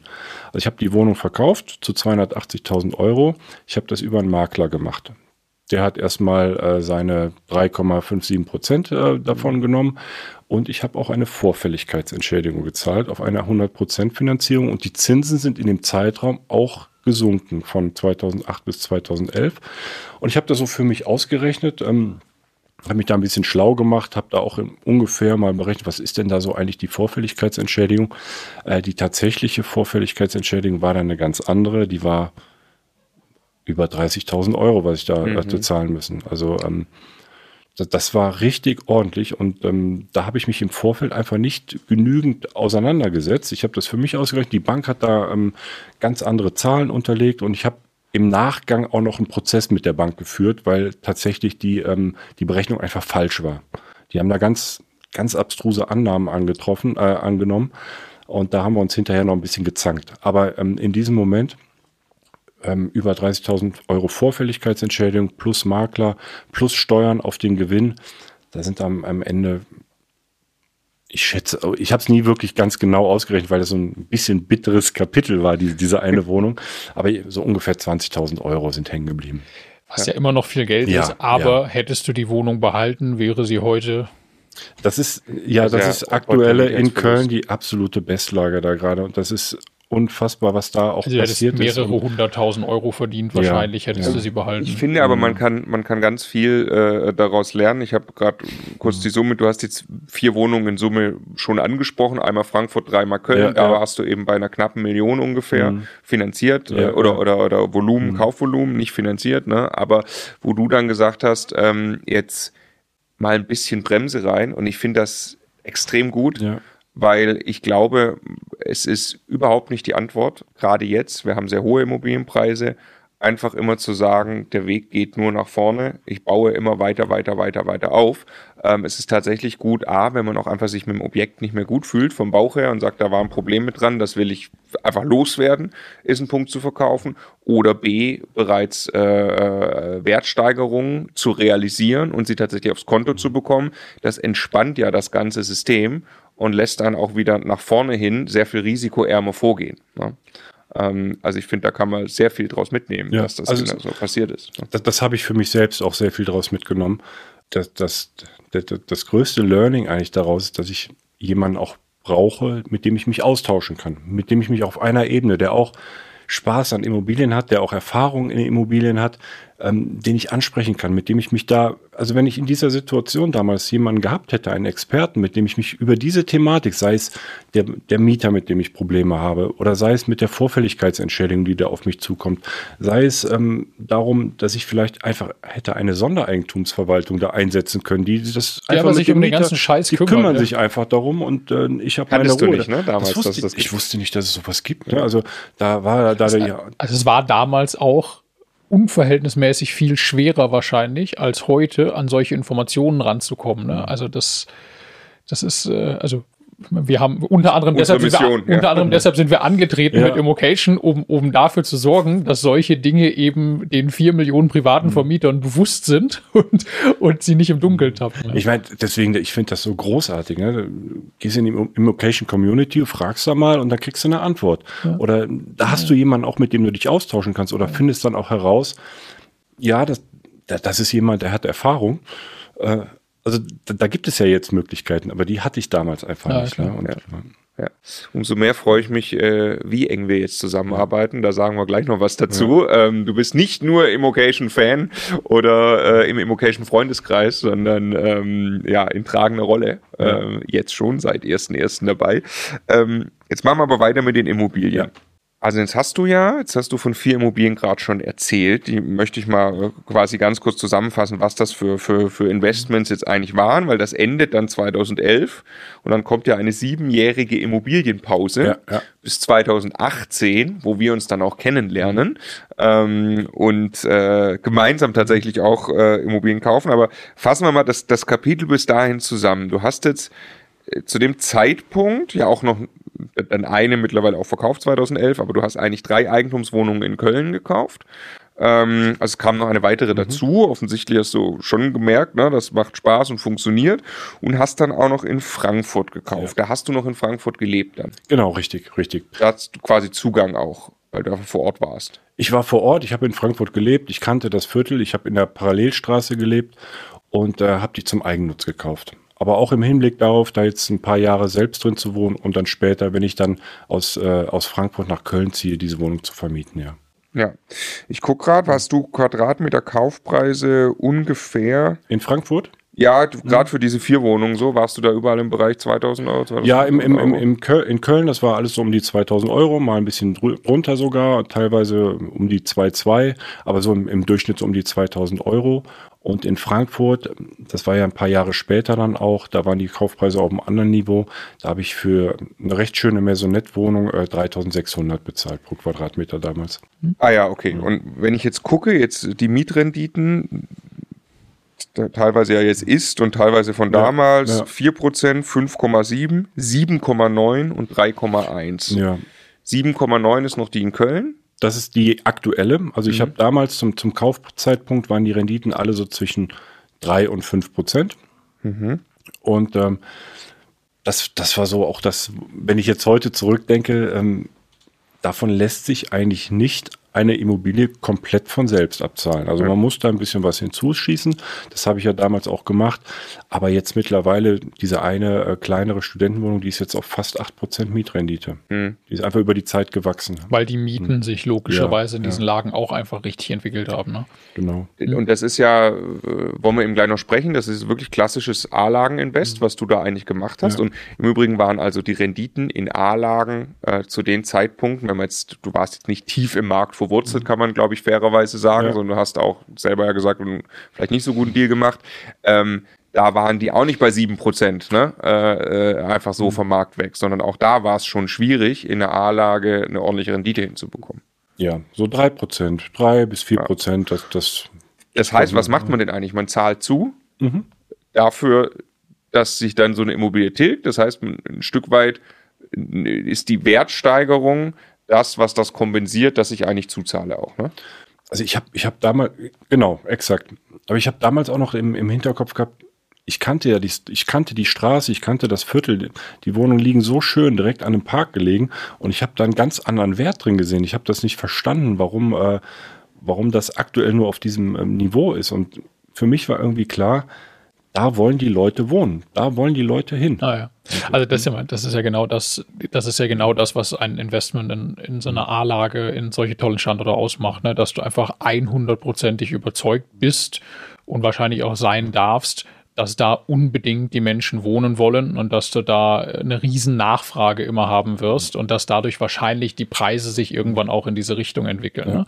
Also dass das jetzt dann in der Breite in Deutschland passiert, ist auch getrieben durch die Zinsentwicklung und so weiter. Das äh, haben damals die wenigsten Leute, glaube ich, so vorhersagen können.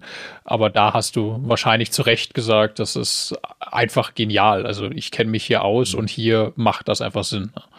Wir, machen, wir haben ja denselben Gedanken ja. gerade. Wir kaufen uns bald unsere erste Wohnung in München als mhm. Kapitalanlage, ja. was eigentlich äh, erstmal Cashflow-mäßig extrem dämlich ist. Da, ja. legen, wir, da legen wir drauf. Mhm. Äh, das, also legen wir nicht viel drauf, glücklicherweise, mhm. aber das machen wir deshalb, weil wir sagen, wir haben ein sehr Cashflow-optimiertes, orientiertes Portfolio und wir tatsächlich beide, weil wir hier wohnen, weil wir das hier sehen, was hier passiert in München. Ich wäre mal in München versucht, eine Wohnung zu mieten. Also, ja, genau.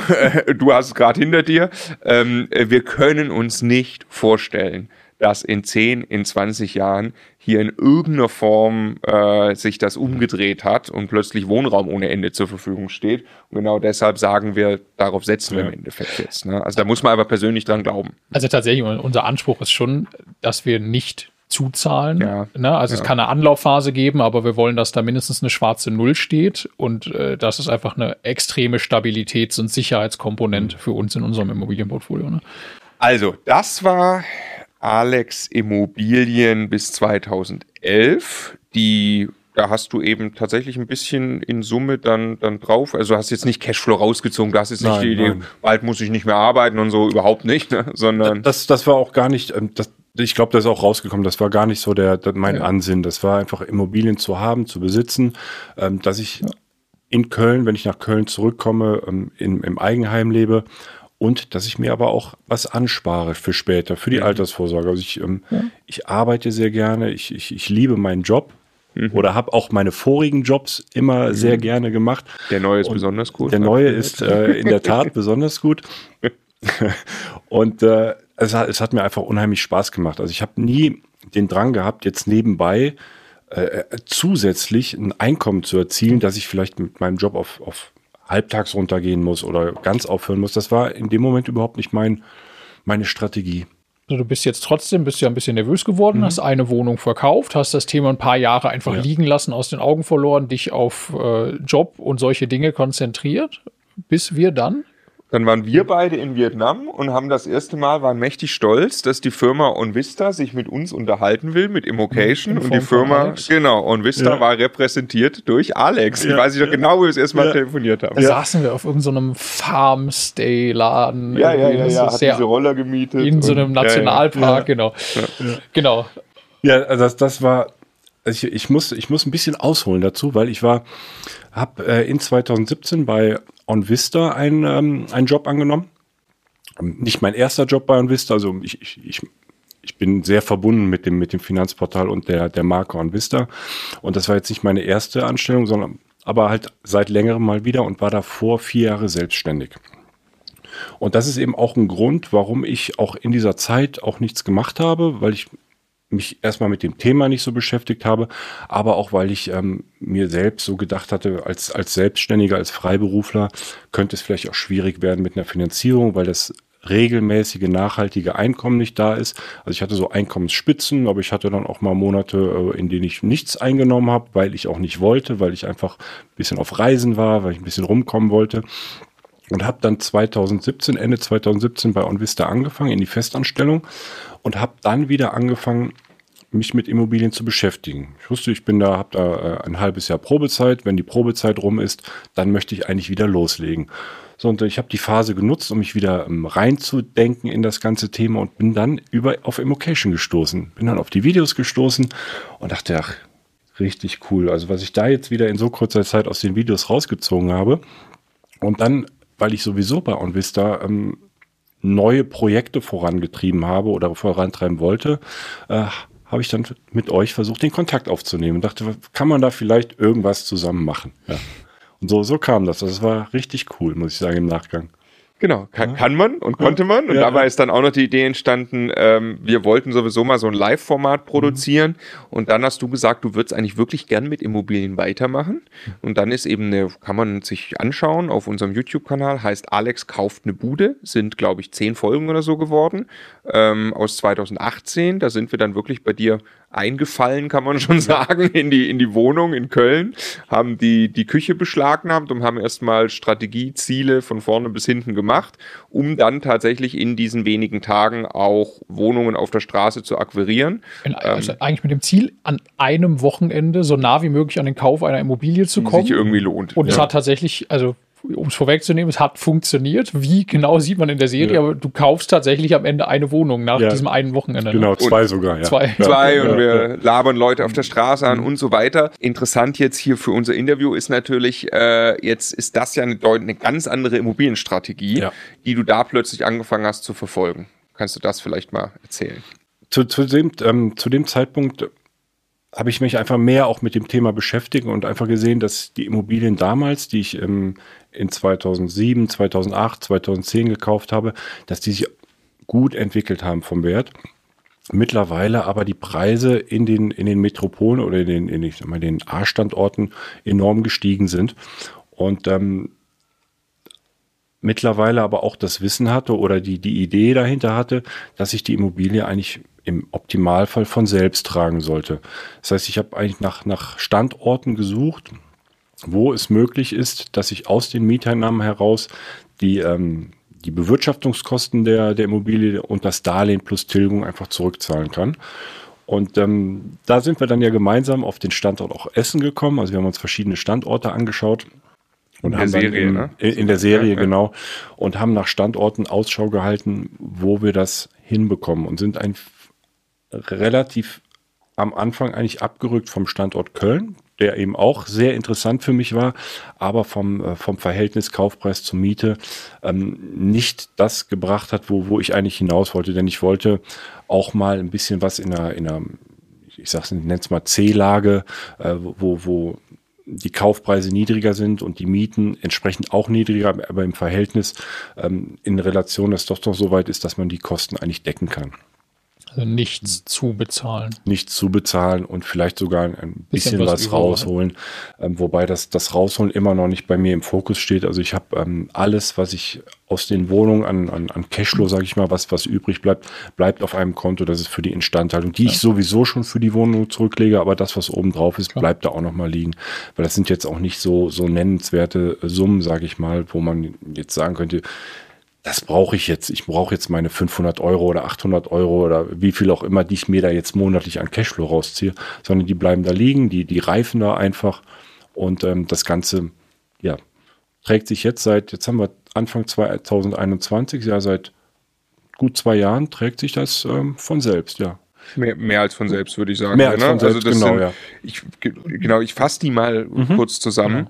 Mhm. Es, äh, weil du gerade auch sagst, das macht einen kleinen Teil aus. Wir reden jetzt in Summe, also in der Serie, am Ende kaufst du zwei, kommt da raus. Ja. Du kaufst in Wirklichkeit vier in derselben ja. Straße. Ja. Im selben Haus auch? Alle äh, drei im selben drei, Haus, ja. einen im anderen Haus. Das ist nicht in Essen Bestlage. Nein. Du kannst ahnen, weißt, das ist ein Viertel, das wir sehr gut kennengelernt haben, zusammen. Ja, mhm. da war, wo wir auch Immobilien haben. Ja. Äh, wo wir auch Immobilien haben. Das ist mhm. dieselbe Straße, was ganz witzig ist. Ähm, äh, reiner Zufall im Endeffekt. Ne? Aber natürlich haben wir eine Nähe auch zu diesem Viertel und ich beschreibe es immer relativ dramatisch. Also da ist äh, die Messerstecherei ist nicht weit weg vom Weber-Grill auf dem Balkon. Das kann man mhm. wirklich dort in wenigen hundert Metern beides im Zweifelsfall erleben. Ne? Also das ist total verrückt. Also ich fahre da so gerne rein. Also wenn ich da reinfahre und die Sonne scheint auch noch und die, also es ist eine wirklich schöne Straße. Man, glaubt es gar nicht, dass das so ein sozialer Brennpunkt dort ist, mhm. ähm, weil es sieht alles ordentlich aus. Direkt der, du sagst der Webergrill äh, direkt in der nächsten Straße.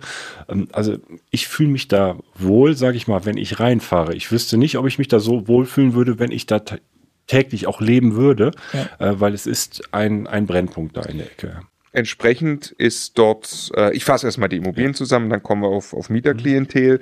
Äh, ich sage die Kaufpreise von den vier Wohnungen, es sind eben nicht zwei, du hast dann vier gekauft, ja. in selber Lage, 65.000, 40.000, 52.000 und 27.000 Euro.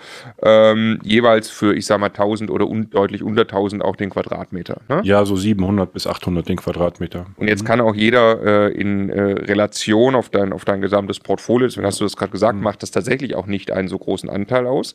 Du das, hast das beigemischt. Oder? Ja, das, das, das beigemischt. Sind, das sind ungefähr 20 Prozent des, des Portfolios. Ja, ja. Ah ja, genau. Du hast aber zwischen 8 und 10 Prozent Mietrendite auf ja. diesen Objekten. Genau, ja. Zum Kaufzeitpunkt. Ja. Zum Kaufzeitpunkt, mhm. okay. Und ähm, was sind das für Mietfällen? Bei uns sind ja auch, das ist, mhm. glaube ich, alles Mieter vom Amt bei uns in dem Haus. Wir haben da ein Fünf-Parteien-Haus ja. in derselben Lage. Ja, ist bei dir auch so? Alle, ich, ja. ich habe ähm, 50 Prozent, zwei Wohnungen sind äh, vermietet mhm. an Mieter vom Amt und zwei sind normal vermietet, ja.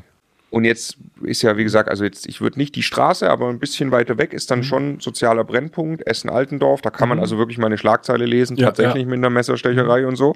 Ähm, da, wie gesagt, ist ein sehr, sehr schönes Wohnviertel mit dem See und so. Aber ähm, wie fühlt sich das jetzt für dich im Vergleich an, dort zu vermieten? Mhm im Vergleich zu den A-Lagen in Köln, die du mhm. hast oder Frankfurt. Das hast du auch mehr Arbeit, mehr Ärger irgendwie mit.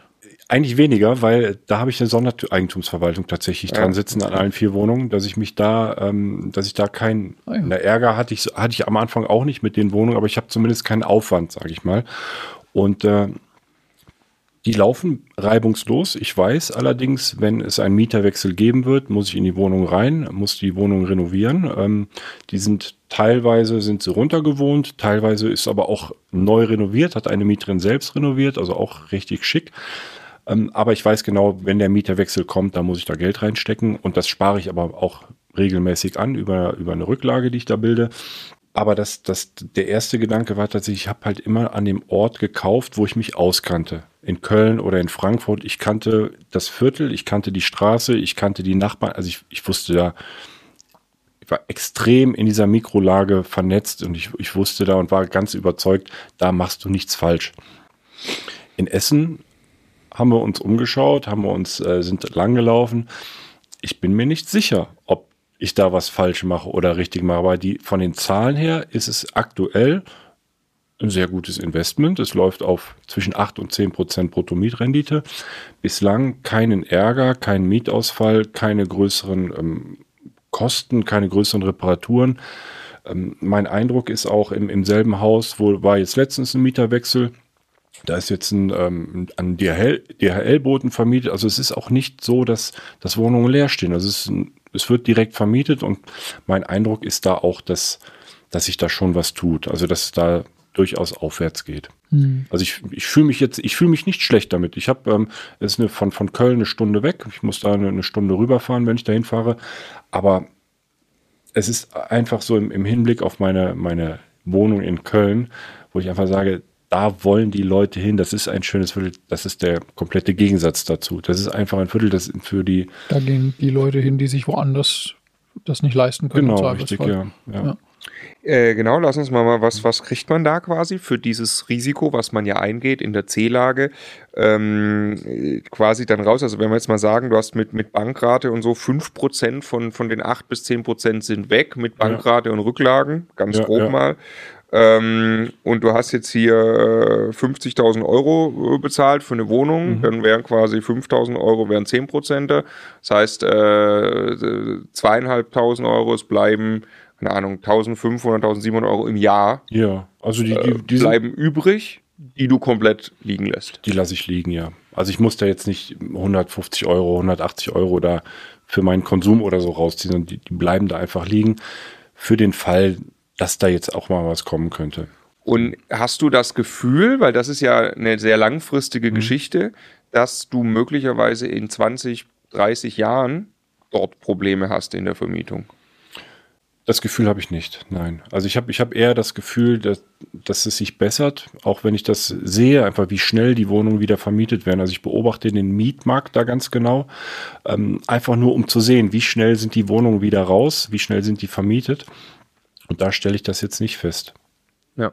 Aber natürlich im Hinterkopf habe ich das schon, denn ich denke, wer, wer so seine, seine Risiken benennen kann, der kann dann damit auch umgehen später, wenn das Risiko dann tatsächlich ähm, auch eintritt.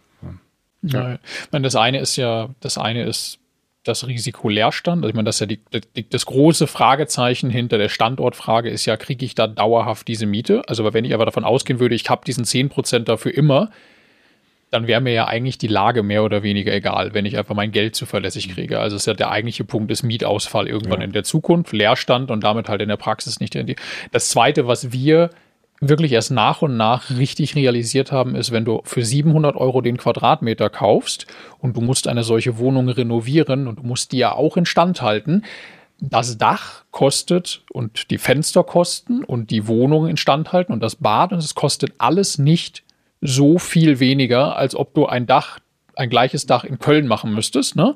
Aber du kriegst halt nur 6 Euro pro Quadratmeter an Miete, aus denen du das alles finanzieren musst, anstatt 12 oder 15 oder ich weiß nicht was, ne? Und das hat schon einen riesen Impact. Also man muss eine ehrliche Betrachtung ist es, man muss eigentlich schon perspektivisch deutlich mehr von diesem Geld gedanklich zur Seite legen, in Prozent von diesen 8% Mietrendite, um das Ding in Stand zu halten. Ne? Ich gebe mal eine Größenordnung, die ich im Kopf habe. Ähm, das ist jetzt auf ein Mehrfamilienhaus bezogen und signifikant Rücklagen. Da sage ich, von der Rendite geht eigentlich äh, für Rücklagen, Kosten und so weiter anderthalb, zwei Prozent locker weg in so einer Lage, in so einer C-Lage. Also eigentlich zwei. Äh, ja, zwei, genau. Ähm, also je nachdem, ne, gibt es auch viele Unterschiede, wie man einkauft und so weiter. Ähm, während das dann tatsächlich, also von den, von den acht bis zehn Prozent, muss ich da eher nochmal zwei wegnehmen, die dafür draufgehen, während das in München vielleicht ein halbes. eins oder ein halbes, ein ist. Halbes, ne? echt, äh, oder in Köln in der A-Lage. Ja, ja. Trotzdem ist die Rendite natürlich höher. Weil wenn ich zwei wegnehme von acht bis zehn, ist immer noch deutlich mehr übrig, wenn ich ein halbes oder eins wegnehme von drei. Ja. Ich habe jetzt ähm, in den nächsten ein, zwei Jahren steht der Austausch einer, einer Therme an, einer Gasetagenheizung. Mhm. Und da ist dann direkt äh, fast ein Jahr Miete, Miete weg, geht dann da drauf. Ne? Acht Monate, neun Monate. Ja, ja klar. Ja. Aber, also, aber auch, ich war also tatsächlich auch, auch sowas wie also in, in, München, da gibt der eine Mieter dem anderen die Klinke in die Hand und im Zweifelsfall zahlen die nochmal überlappend einen halben Monat, und weil der ja, eine unbedingt ja. sicher sein möchte. Ne? Und zwischendurch, wenn man auch nur, wenn man auch nur alle zwei Jahre mal zwei Monate oder alle drei Jahre, weil ein bisschen Frequenz drin ist, auch so alle drei Jahre mal zwei Monate so eine Wohnung nicht sauber vermietet hat, weil man eben öfters mal irgendwas tun muss und nicht die perfekten Mietinteressenten soll. Auch das, wenn man das wieder ehrlich mit einkalkuliert, was das mit der Rendite macht, das schrumpft dann schon ein Stück zusammen. Also der ehrliche Vergleich ist eben dann nicht acht Prozent zu drei, ja. sondern der ehrliche ist dann irgendwann halt vielleicht fünfeinhalb sogar. Da muss man sich fragen, okay, hm, Und das ist jetzt quasi die Prämie, ja. die ich bekomme für das Vermietungsrisiko langfristig. So. Und das ist ganz wichtig, einfach im Kopf zu behalten bei diesen Investments. Ja, ne? das stimmt. Also es ist halt von den, von den Kennzahlen her, steht dann da halt diese 9% oder ja, diese 10%. aber in Wahrheit, aus, so. Äh, das, sieht, das sieht jetzt, wenn man von oben drauf guckt und die jetzt so betrachtet, ähm, Immobilie miteinander vergleicht, dann, dann sieht das ganz nett aus. Aber es ist in der Tat so. Also ich, ich rechne da auch nicht mit in, in Rendite jetzt, sondern das ist einfach ein Objekt, ja, das, ja. Das, das wirft einfach Mieteinnahmen ab und ich kann jetzt sagen, in den ersten zwei Jahren bislang problemlos. Ja, klar. Hm. Ja, ja, ja. ja, genau. Wir werden, ist, wir werden verstehen und sehen, was passiert mit den Dingern. Genau, auch bei uns. Wir, wir machen das ja sehr, sehr stark mit genau einem Antrieb. Wir wollen sehr schnell für die nächsten Jahre Cashflow aufbauen. Und das ist natürlich ein ganz anderes mhm. Ziel, ähm, wie äh, langfristig quasi auch am Wertzuwachs äh, zu, zu, partizipieren. Ähm, okay, das, äh, sagen wir jetzt Wohnungen Essen, das ist im Prinzip passiert in 2018. Du hast aber äh, 2019, 2020 eben noch eine dazugekauft. So kommen die vier in Essen zustande. Jetzt, äh, dann hast du eine erste Mehrfamilienhauserfahrung gesammelt und zwar ein, ein Dreier Mehrfamilienhaus 2019 gekauft. Das ist bei Ah, das ist hier die Schumi-Kartbahn, oder? Kerpen. Ja, Kerpen, ja in Kerpen, ja, da, der, der kleine Schuhmacher, wenn man das so sagen darf. ja. Ähm, ja, also ich habe, ähm, ich, ich, muss dazu sagen, ich muss, ähm, weil das ist, hängt ein bisschen damit zusammen, ich habe noch ein Zweifamilienhaus in Erftstadt auch noch gekauft, wo ich jetzt lebe und in diesem Zusammenhang habe ich die Wohnung in Köln-Sülz verkauft. Das ist für, die, für mhm. den Kontext, ähm, denke ich, ganz, ganz, ganz wichtig, weil dann auch Geld frei wurde mit dem ich dann wieder arbeiten konnte. Und ähm, da habe ich das angesprochene Wohn- und Geschäftshaus in, in Kerpen gekauft. Das ist ein, ähm, ein, ein Gewerbe plus zwei Wohneinheiten. Habe das über, über ein Darlehen gemacht und weil es im, im Erdgeschoss, weil ein Gewerbe drin ist, habe ich da zum ersten Mal Erfahrungen machen müssen, dass es mit der, mit der Darlehenszusage ein bisschen länger gedauert hat. Also mit Gewerbe. Mit Gewerbe, genau. Also es war, viele Banken haben von vornherein abgelehnt. Ja. Und die Bank, die ich dann am Ende gefunden habe, ähm, hat mir einen Zinssatz von, von 2% jetzt angeboten. Es ist äh, eine von drei Einheiten, ist quasi Gewerbe. Genau, ne? ja. Es hängt immer auch davon ab, ist das ein großes Haus mit einem kleinen Gewerbeanteil drin, kann das noch anders aussehen. Mhm. Aber wenn das dann von der Fläche oder Mieteinnahmen wirklich ja. ein Drittel ist, das. Ja. Ist es, wie groß ist der Anteil? Hast du das gerade schon gesagt? Ja, das ist ein, ist ein, Drittel, ja. Okay, hast du dann aber eben äh, äh finanziert bekommen, Kaufpreis mhm. 290.000 Euro, was mich hier gerade überrascht, äh, 8% Mietrendite. Ja. Wie kommt das dazu? Ach, durchs Gewerbe vermutlich. Ähm, beides. Also sowohl das Gewerbe als auch die beiden Wohneinheiten sind, sind gut vermietet, auch ähm, marktgerecht vermietet. Und ich, ich, ich habe im Kaufpreis recht, also denke ich, recht gut verhandeln können. Es war für, ich glaube, 350.000 war es angeboten und am Ende habe ich 290.000 dann bezahlt. 2019 war das, gell? 2019, genau. Ja. So, und dann ähm, 2019 auch. Finde ich auch total cool. Kennen wir ja auch, weil wir schon ein paar Mal dort waren. Du lebst selber quasi in einem Zweifamilienhaus. Ja. Noch ist das auch vollständig für euch zur Nutzung mhm. und du wirst aber bald die Hälfte vermieten. Wie, wie genau. kam es dazu? Genau, ich habe, ähm, ich bin dann aus Köln rausgezogen, habe dann, ähm, habe eigentlich das, das Zweifamilienhaus entdeckt im Speckgürtel von Köln, ungefähr eine halbe Stunde raus habe mich eigentlich direkt in das, in das Haus verliebt. Ähm, es ist draußen in der Natur, man ist schnell in Köln. Also es gibt eine, eine S-Bahn, also eine Regionalbahnverbindung, wo man in, in 20 Minuten eigentlich in Köln ist und dann die, die längste Zeit eigentlich zum Bahnhof braucht, nämlich nochmal 10 Minuten, äh, was dann zu der halben Stunde ungefähr führt. Aber das Haus, das war in einem Zustand, wo ich da jetzt nicht hätte einziehen wollen. Also es war zwar alles so in Ordnung, aber ich habe es dann einmal komplett auf links gedreht, habe es ähm, einer Komplettsanierung unterzogen und wohne da jetzt, ja, wohne im Erdgeschoss aktuell. Das heißt auch wirklich, ne, du hast die Ärmel hochgekrempelt und selber gearbeitet. Ja. Du hast tatsächlich mhm. quasi selber saniert, was eine super wertvolle äh, Erfahrung ja auch für dich als Immobilieninvestor ist. Ne? Du, also alles, alles, wo man nichts kaputt machen konnte, habe ich selber gemacht. Also den ganzen, den ganzen Abriss und draußen ähm, auch ähm, die Hauswanden teilweise aufgegraben. Ja. Aber alles, wo es, dann um, um den Wiederaufbau ging oder wo man einfach Gewerke braucht, die, die ich selber einfach nicht drauf Fenster, habe. Das, das Elektrik dann, ja, Sachen, genau. Ne?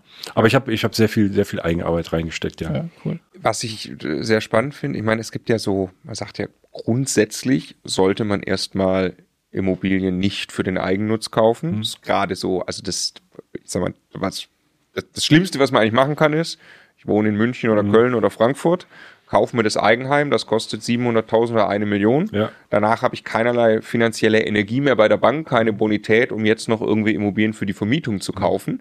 Ähm, dann sagt man ja auch, außerdem kauft man das Eigenheim selten optimiert auf die Kapitalanlage, sondern man will dann eben, ja, so hätte ich es gerne schön und hier das Ich und will das aber hier wohnen. Genau, genau. Ich wohne ja selber drin und dann ja, kommt natürlich noch der steuerliche Aspekt dazu, dass man beispielsweise ähm, Schuldzinsen nicht absetzen kann, keine Abschreibung geltend machen kann und so weiter.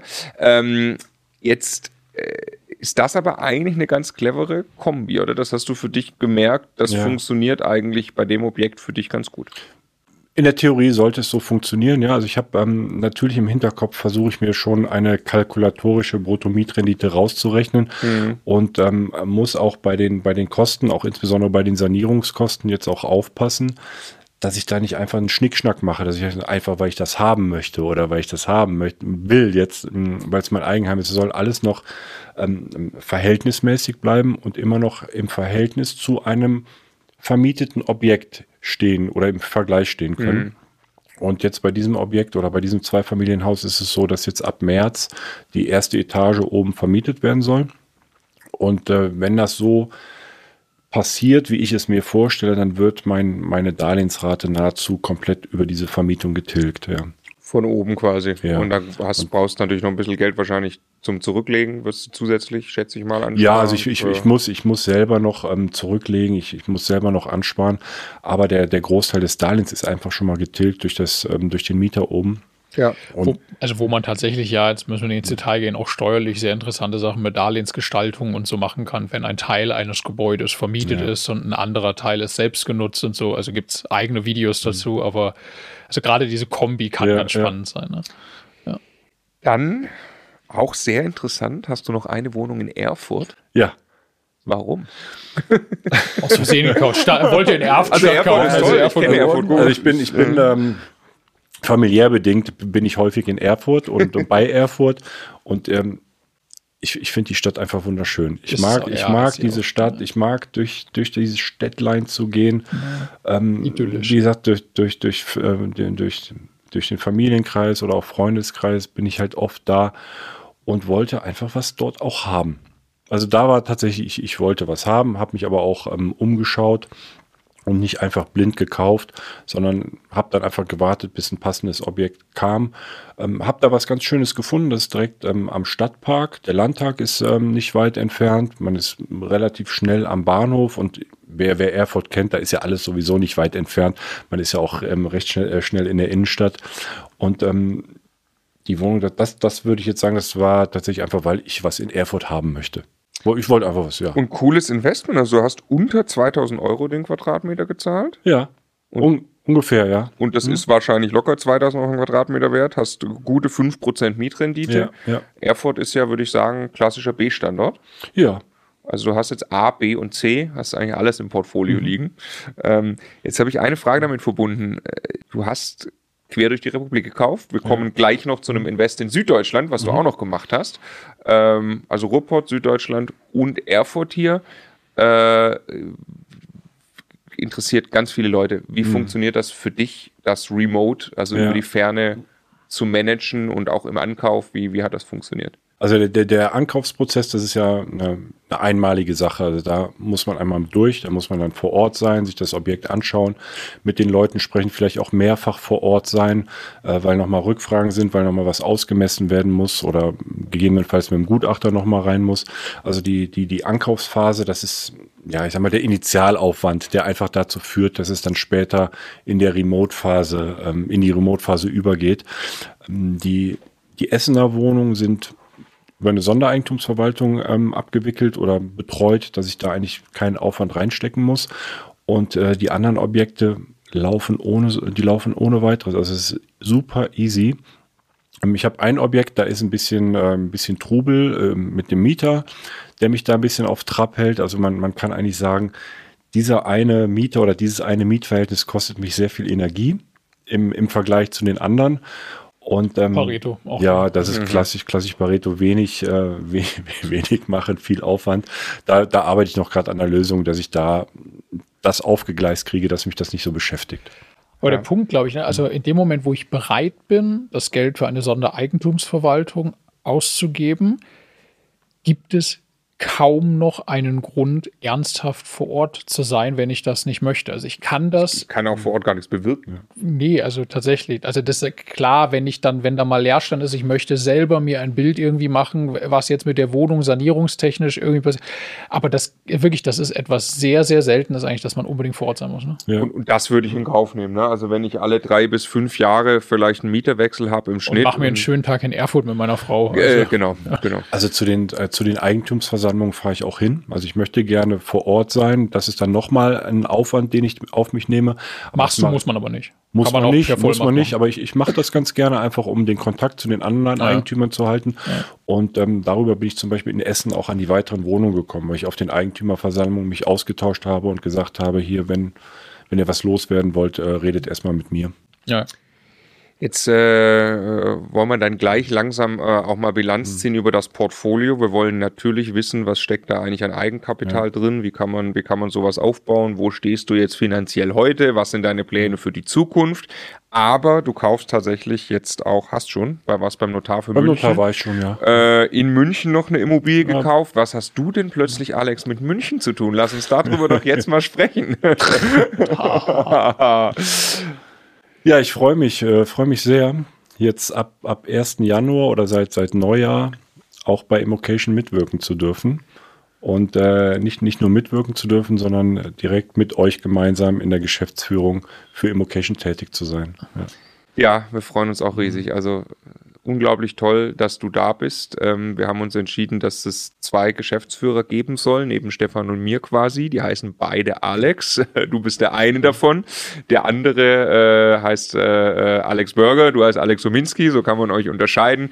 Ähm, das äh, ja, wollen wir euch, liebe Community, natürlich jetzt auch gerne an der Stelle einmal erzählen. Viele werden es auch schon gesehen haben. Ähm, die beiden werden uns einfach unterstützen, weil das hier mittlerweile eine Dimension erreicht hat, dass wir ein brutales Hamsterrad uns selbst gebaut haben.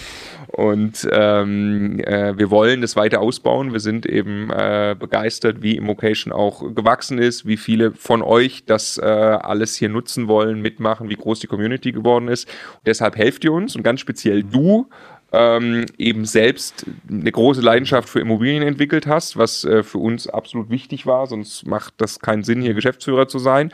Ähm, aber ganz äh, wichtig, du kommst nicht als Immobilienexperte, mhm. genau. du kommst nicht als Coach, du wirst niemanden ausbilden, das ist nicht der Punkt, sondern ja, du kommst ja, ja. als Geschäftsführer, weil das ja ein Unternehmen ist, das mittlerweile 100 Menschen in Summe ungefähr beschäftigt.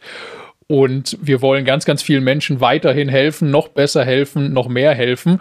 Und dabei brauchen wir Unterstützung. Du kommst als Unternehmer an ja. Bord und nicht als Immobilienprofi. So ganz wichtig. Genau, also äh, so da, da würde ich mich auch nicht hinzählen. Also nee, das, das ist, einfach, nur, das ja. wird schnell verwechselt. Also auch Marco und ich werden schnell in die Schublade gesteckt. Äh, ihr habt doch selber gar nicht so viel. Nein, wir sind keine Immobilienprofis. Mhm. Bitte nicht. Wir sind Unternehmer im Bereich Wissensvermittlung und Ausbildung im Immobilienbereich. Ja. Genau, und wir haben so ein bisschen ein Medienunternehmen, so kann man Immocation bezeichnen. Deshalb bitte äh, heißt den Alex Sominski in dem Fall ganz herzlich willkommen äh, in der Immocation Community, zumal wir auch und du Videos produzieren wirst. Ja. Also du wirst auch äh, die Rolle einnehmen, die wir hier auch haben, also zusätzlich. Ähm, du wirst Gäste empfangen, interviewen, du wirst selber versuchen, strukturiert Wissen mhm. aufzubereiten im Einsteigerbereich, ähm, die Dinge, die du auch selbst gelernt hast äh, äh in den letzten Jahren für YouTube. Ähm, genau, und dann natürlich das Unternehmen im Sinne eines Ausbildungsunternehmens mit unseren vielen Coaches, äh, was Immocation am Ende ist, ähm, dann auch wirklich leiten und äh, ja, großartig. Ja, Schön, dass du da bist. Genau. ich, ich freue mich, ja, sehr. Und im Zuge dessen bist du eben jetzt auch äh, regelmäßig in München, ja. äh, jede Woche nämlich. Ja. Und äh, das scheint bei dir Methode zu sein. Wenn du beruflich äh, in irgendwelchen Städten unterwegs bist, fängst du sofort an, darüber nachzudenken, ob man nicht hier vielleicht eine Immobilie kaufen könnte. Und das ist jetzt auch passiert tatsächlich. Ja, also die, die, die, die Grundüberlegung war da einfach, dass ich gesagt habe, ich, ich werde nicht über Jahre hinweg im Hotel wohnen. Das, das ist einfach eine Sache, die, die möchte ich nicht. Und dann, dann stand halt die Entscheidung, nimmst du dir hier eine Wohnung in München oder gehst ein bisschen nach außerhalb? und hin und her überlegt und ähm, parallel dazu den, den Markt gescreent, was, was es so gibt auf dem Markt. Und ähm, habe dann tatsächlich eine, eine, ja, eine kleine Wohnung in Pfaffenhofen gefunden. Das ist hier im, ich nenne es mal Speckgürtel. Äh, S-Bahn-Netz, ne? Ähm, ja, Regionalbahn fährt da. Also. Mhm. Halbe Stunde, knappe halbe Stunde hier zum Hauptbahnhof. Und dort werde ich mich jetzt niederlassen, ja. Also für wenn ich hier in, äh, in München bin, ja. Die Kaufpreise gehen entsprechend nach oben. Ja, also das ist tatsächlich auch hier der, der höchste Quadratmeterpreis, den ich ähm, jemals für ein ähm, ja, für eine Wohnung bezahlt habe. Ich bin nämlich hier bei äh, 4.500 Euro den Quadratmeterpreis. Was und noch immer, noch lange, lange, lange nicht das Ende der Fahnenstange in München ist. Ja gut, das ist, ist glaube ich, jetzt auch kein, du sagst es auch selber, es ist nicht der, der to absolute Top-Deal, ne, den nein. man nur auf Market und sonst. Und ist auch nicht nein, also ich habe ja. jetzt ähm, kalkulatorisch, wenn ich diese Wohnung äh, vermieten würde und jetzt ein, die dort sag mal, zahlbare Mietrendite, äh, Miete unterstellen würde, dann, dann wäre die Wohnung, liefe diese auf 3, 3,5 Prozent. Mhm. In diesem Bereich wäre das jetzt vergleichbar mit einer, mit einer Mietwohnung. Also es ist jetzt kein, kein äh, super Invest. Das ist jetzt einfach ein Invest, das für mich passt, weil ich brauche einfach einen Ort zum Leben. Ich möchte nicht im Hotel leben. Ähm, ich mag es auch ein bisschen rauszukommen, wenn ich nach dem Arbeitstag einfach ein bisschen Ruhe habe, nicht so diesen, diesen Stadttrubel um mich rum habe. Und ähm, das Ganze werde ich auch über eine doppelte Haushaltsführung dann auch machen, dass es eigentlich in ein ähnliches Verhältnis setzt, wie als wenn es vermietet wäre. Ja. Das ist nämlich der, der eigentliche Trick. Ne? Jetzt wäre die Frage, gut, du könntest ja einfach eine Wohnung mieten ja. hier, weil du sagst, es rentiert sich jetzt mhm. einfach nicht so. Aber A, du würdest gerne in München investieren, dann hast du darüber die eigene Wohnung, machst doppelte Haushaltsführung, Du kannst die tatsächlich steuerlich behandeln wie eine Kapitalanlage, kannst also Schuldzinsen absetzen. Genau, bis zu einem gewissen Punkt, ja, nicht ähm, gegeben. Also das ist, eine, ist ein Rechenexempel. Ne? Man kann bis zu 12.000 äh, Euro absetzen aufs Jahr plus nochmal ein bisschen Möblierung und plus nochmal, also da gibt, wer sich damit beschäftigt oder ähm, also sich da rein Genau, ja. Kannst auch abschreiben. Okay. Ja, ja. Das ja. haben wir, glaube ich, auch so. Das ist aber, du bleibst innerhalb der Grenze, kannst also alles absetzen, ja, so ja. wie wenn du die vermietet hättest. Genau, in meinem Fall bleibe ich innerhalb der Grenzen. Ich bleibe innerhalb der 12.000 Euro aufs Jahr gerechnet. Mhm. Und ähm, das passt jetzt in meinem Fall. Und, äh, total smart, wie du das machst. Ja. Ich, dass du am Ende hast du dann eine Wohnung in München, die du dann vermieten kannst, die wahrscheinlich immer noch bei dem Zinsniveau jetzt mehr oder weniger 0 auf 0 rausgehen wird, weil viel mehr als 3% braucht es tatsächlich nicht in München, wenn man jetzt bei der Tilgung nicht, ja. nicht weit über 2% geht. Und ja, äh, ja. ja da, das ist auch die tatsächlich die Überlegung gewesen, weil ich da nicht viel verkehrt machen kann. Mhm. Äh, wenn es mir dann doch zu weit draußen ist, ja, dann komme ich nach weit näher rein nach München ähm, und nehme mir dann doch hier ein Zimmer und dann vermiete ich die Wohnung. Ja, du arbeitest jetzt einfach jedes Jahr mit einem Wohnungskauf näher ran ans Zentrum. Könnte eine Überlegung sein. Ja. Also ich finde es äh, ganz, ganz geil, wie du die Strategie da diversifizierst. A, B, C, hier ist aber schon fast A plus dann. Wo gut, Pfaffenhofen nee, nicht. Äh, genau.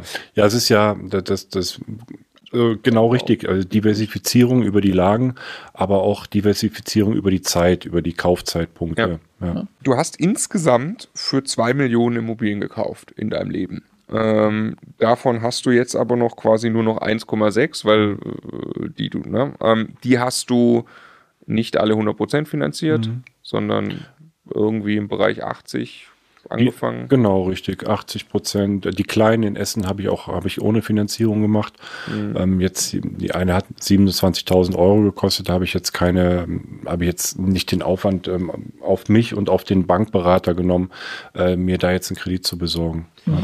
Äh, so, das heißt, ähm, erstmal die Frage eben, wo, mhm. wo kam das Eigenkapital die ganze Zeit her? Du ja. Äh, hast ja nicht einfach eine Million mhm. Startkapital gehabt. Du hast, wir haben ja gehört, wie du als mhm. Angestellter, du hast angefangen ganz normal.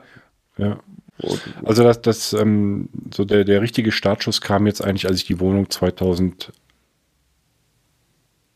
19 verkauft habe, meine Kölner Wohnung, in, ähm, mhm. wo einfach viel Eigenkapital freigesetzt wurde. Mhm. Es war halt gebunden, es war, ich, ich nenne es mal stille Reserve, äh, mhm. äh, die da gebunden war, aber mit dem Verkauf der Wohnung ist einfach Eigenkapital ähm, frei geworden und hat mich in die Lage versetzt, Kredite aufzunehmen, neue Wohnungen zu kaufen und ähm, auch mal Wohnungen so zu kaufen, ohne jetzt einen Kredit zu machen. Also ich konnte halt vor Ort mit dem Verkäufer direkt sagen, komm, klar, machen wir.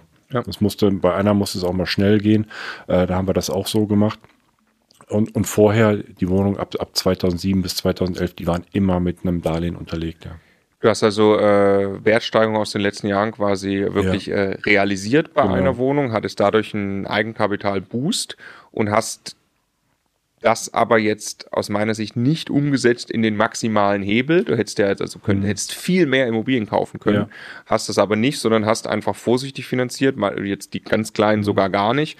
Ähm, jetzt äh, schätzt du im Moment, das ist total smart, du, du schätzt den aktuellen Marktwert. Jetzt muss man die aus den, aus den, es ist drei Millionen, da muss man aber jetzt die mhm. verkauften ja. äh, wieder rausrechnen. Ne? Ja, richtig. Das heißt, äh, der Marktwert wird irgendwo bei 2,2. Ja. Ja.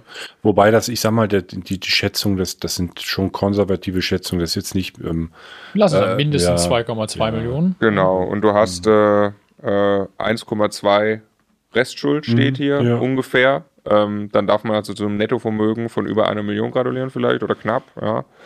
Also. Ja, jetzt, als ich die Liste vorbereitet habe, dass das so zu sehen, das, das, das ist schon, das ist schon gut. Das ist ja. schon gut. Das ist einem gar nicht so, so richtig bewusst, was man da eigentlich an Wert geschaffen hat, aufgebaut hat oder was an Wert gewachsen ist, auch da über diese, über diese Jahre, über diese Zeiträume, ja. Ist, ist wieder, das ist ja, das ist krass, ne? Also wie viele Menschen schaffen das im Laufe ihres gesamten Lebens, eine Million Euro Nettovermögen mhm. aufzubauen? Das ist ein, ein Bruchteil ja. von allen bis zur Rente. Und du hast das mehr oder weniger nebenbei mit dem Thema Immobilien gemacht, ne? Äh, genau, das finde ich auch so charmant. Also du hast ja nicht äh, jetzt dir äh, einen Plan gesetzt vor ein paar Jahren, ich baue jetzt äh, so einen Immobilienbestand auf, ich mache das jetzt genau so, ähm, sondern du hast wirklich äh, eigentlich opportunistisch Dinge erkannt für dich, gut gehandelt, auch mal nach eigener Aussage mal einen Fehler gemacht, wo du hättest noch mehr rausziehen können eigentlich aus der ganzen Sache, ähm, aber hast dich so immer selber weiterentwickelt als privater Immobilieninvestor und da sieht man mal, was dabei rauskommt, ähm, ohne ein klar stringentes Vorgehen auch. Jetzt, jetzt ist, glaube ich, ein, ein, ein Nachsatz ganz wichtig. Also ja, ein guter Teil dieses Vermögens ist entstanden durch Wertsteigerung, mhm. weil du zu einem mhm. cleveren Zeitpunkt, teilweise auch glücklicher Zufall, in Märkten gekauft hast, wo sich das als herausragend lukrativ entpuppt hat. Und wahrscheinlich ist das nicht so einfach. Also weiß man nicht, ob man jetzt in Köln heute etwas kaufen könnte, was dann in vier Jahren das Dreifache wert ist. Weiß ich nicht, kann sein, muss nicht, würde ich nicht drauf ja. spekulieren. Der Punkt ist, es gibt viele andere Wege, auch heute mit Immobilien viel Geld zu verdienen. Also zum Beispiel, indem man äh, aufwertet, entwickelt und da Gewinne realisiert und so weiter. Also einfach nur hoffen und mhm. halten ist ja nur eine Variante, die ja. du da gemacht hast. Ne? Aber es ist einmal mehr ein Beispiel dafür, wenn man sich mit dem Thema beschäftigt, was daraus eben entstehen kann im Vergleich mhm. zu, du hättest einfach weiter mit ein paar hundert Euro im Monat Aktientrading gemacht und das wäre mal rauf und mal runter gegangen. Und ja gut, den Vergleich wollte ich gerade ziehen. Ne? Du hast also wirklich Buy and Hold äh, im klassischen hm, Sinne eigentlich ja. gemacht. Du hast jetzt nicht eine große Aufwertungsstrategie gefahren für ja. Entwicklung von Mehrfamilienhäusern oder so. Ähm, oder speziell in große Sondervermietungskonzepte rein. Ich glaube, nee, überhaupt nicht. Am, am Rande mal hm. irgendwo ne, getestet. Aber ja schon Immobilien in einem komischen Zustand mit schwierigen ja, Mietverhältnissen ja, sowas ja, gekauft und Probleme gelöst, das schon. Ne? Aber das kann eben genau bei Immobilien jetzt auch passieren. Oder? Ich denke, du teilst, du, du teilst immer, es kann ja sein, das geht halt wieder runter, so wie der Aktienmarkt auch irgendwann mal wieder runtergehen mhm. wird und dann würde wieder hochgehen und ähm, aber am Ende muss man das Long Game spielen, oder? Also auch. Also das, das, das sehe ich auch. Also es ist, die, die, die Risiken, die da sind, dass wir nachhaltigen Mietpreisrückgang haben oder dass nachhaltig die Zinsen jetzt wieder steigen oder eben auch, dass die aktuellen Immobilienpreise überteuert sind. Das sind ja so eigentlich die Risiken, die man sagt, was kann eigentlich zu einem Preisrückgang führen? Und äh, wenn man sich das so anschaut, sehe ich das jetzt nicht. Also ich sehe jetzt nicht, dass äh, wir in den nächsten Jahren einen, einen, drastischen Zinsanstieg haben. Ich sehe jetzt auch nicht, dass die, dass wir einen nachhaltigen Mietpreisrückgang haben. Also sind so Faktoren, die man zwar bemessen sollte im Risiko für sich, aber die ich jetzt so für mich gar nicht sehe. Und ähm, von daher auch das Long Game, ich habe nicht vor zu verkaufen. Du so. musst doch nicht, ne? Also dein, mhm. wenn die Preise vorübergehend einen Rücksetzer machen, du hast so viel Luft in den Finanzierungen, dass du mit Nachbesicherung und solchen Dingen nichts zu tun haben wirst, sehr mhm. wahrscheinlich. Ja. Und du musst ja nicht verkaufen, nur weil die Preise runter sind. Nichts daran erstmal, was deine Mieteinnahme ist und dass du davon alles bezahlen kannst und ja, abwarten kannst. Bisschen salopp gesagt, der Preis ist ja relevant, wenn du kaufst oder wenn du verkaufst. Dazwischen äh, ist total äh, egal eigentlich. Ne?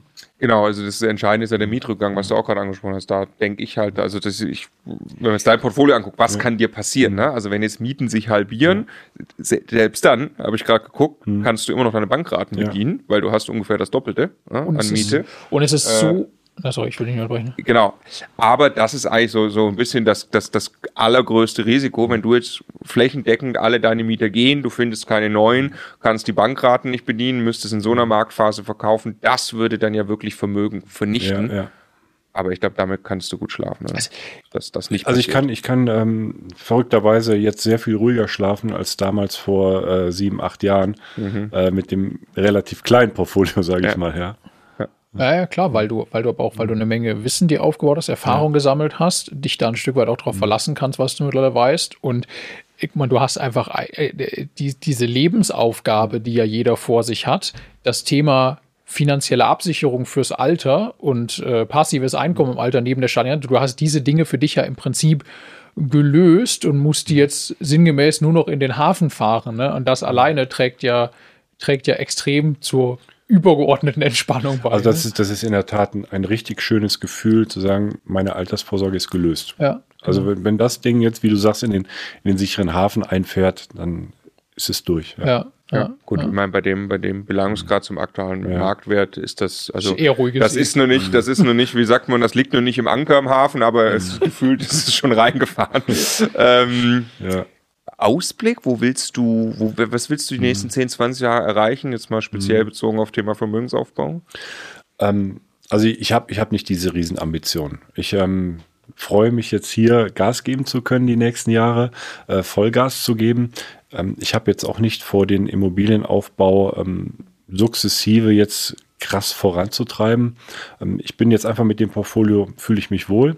Ich hatte ja diese erste Phase, wo ich sieben Jahre nichts gemacht habe, wo die Wohnungen sozusagen mal gereift sind, wie ein, wie ein guter Wein reift.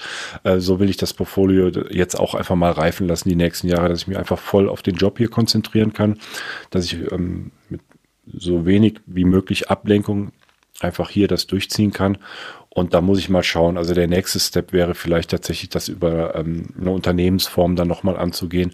Aber jetzt für so meine, meine Altersvorsorge, ich halte die Immobilien noch alle im privaten Bestand. Das ähm, muss ich vielleicht auch noch dazu sagen. Ähm, das ist jetzt erstmal beendet.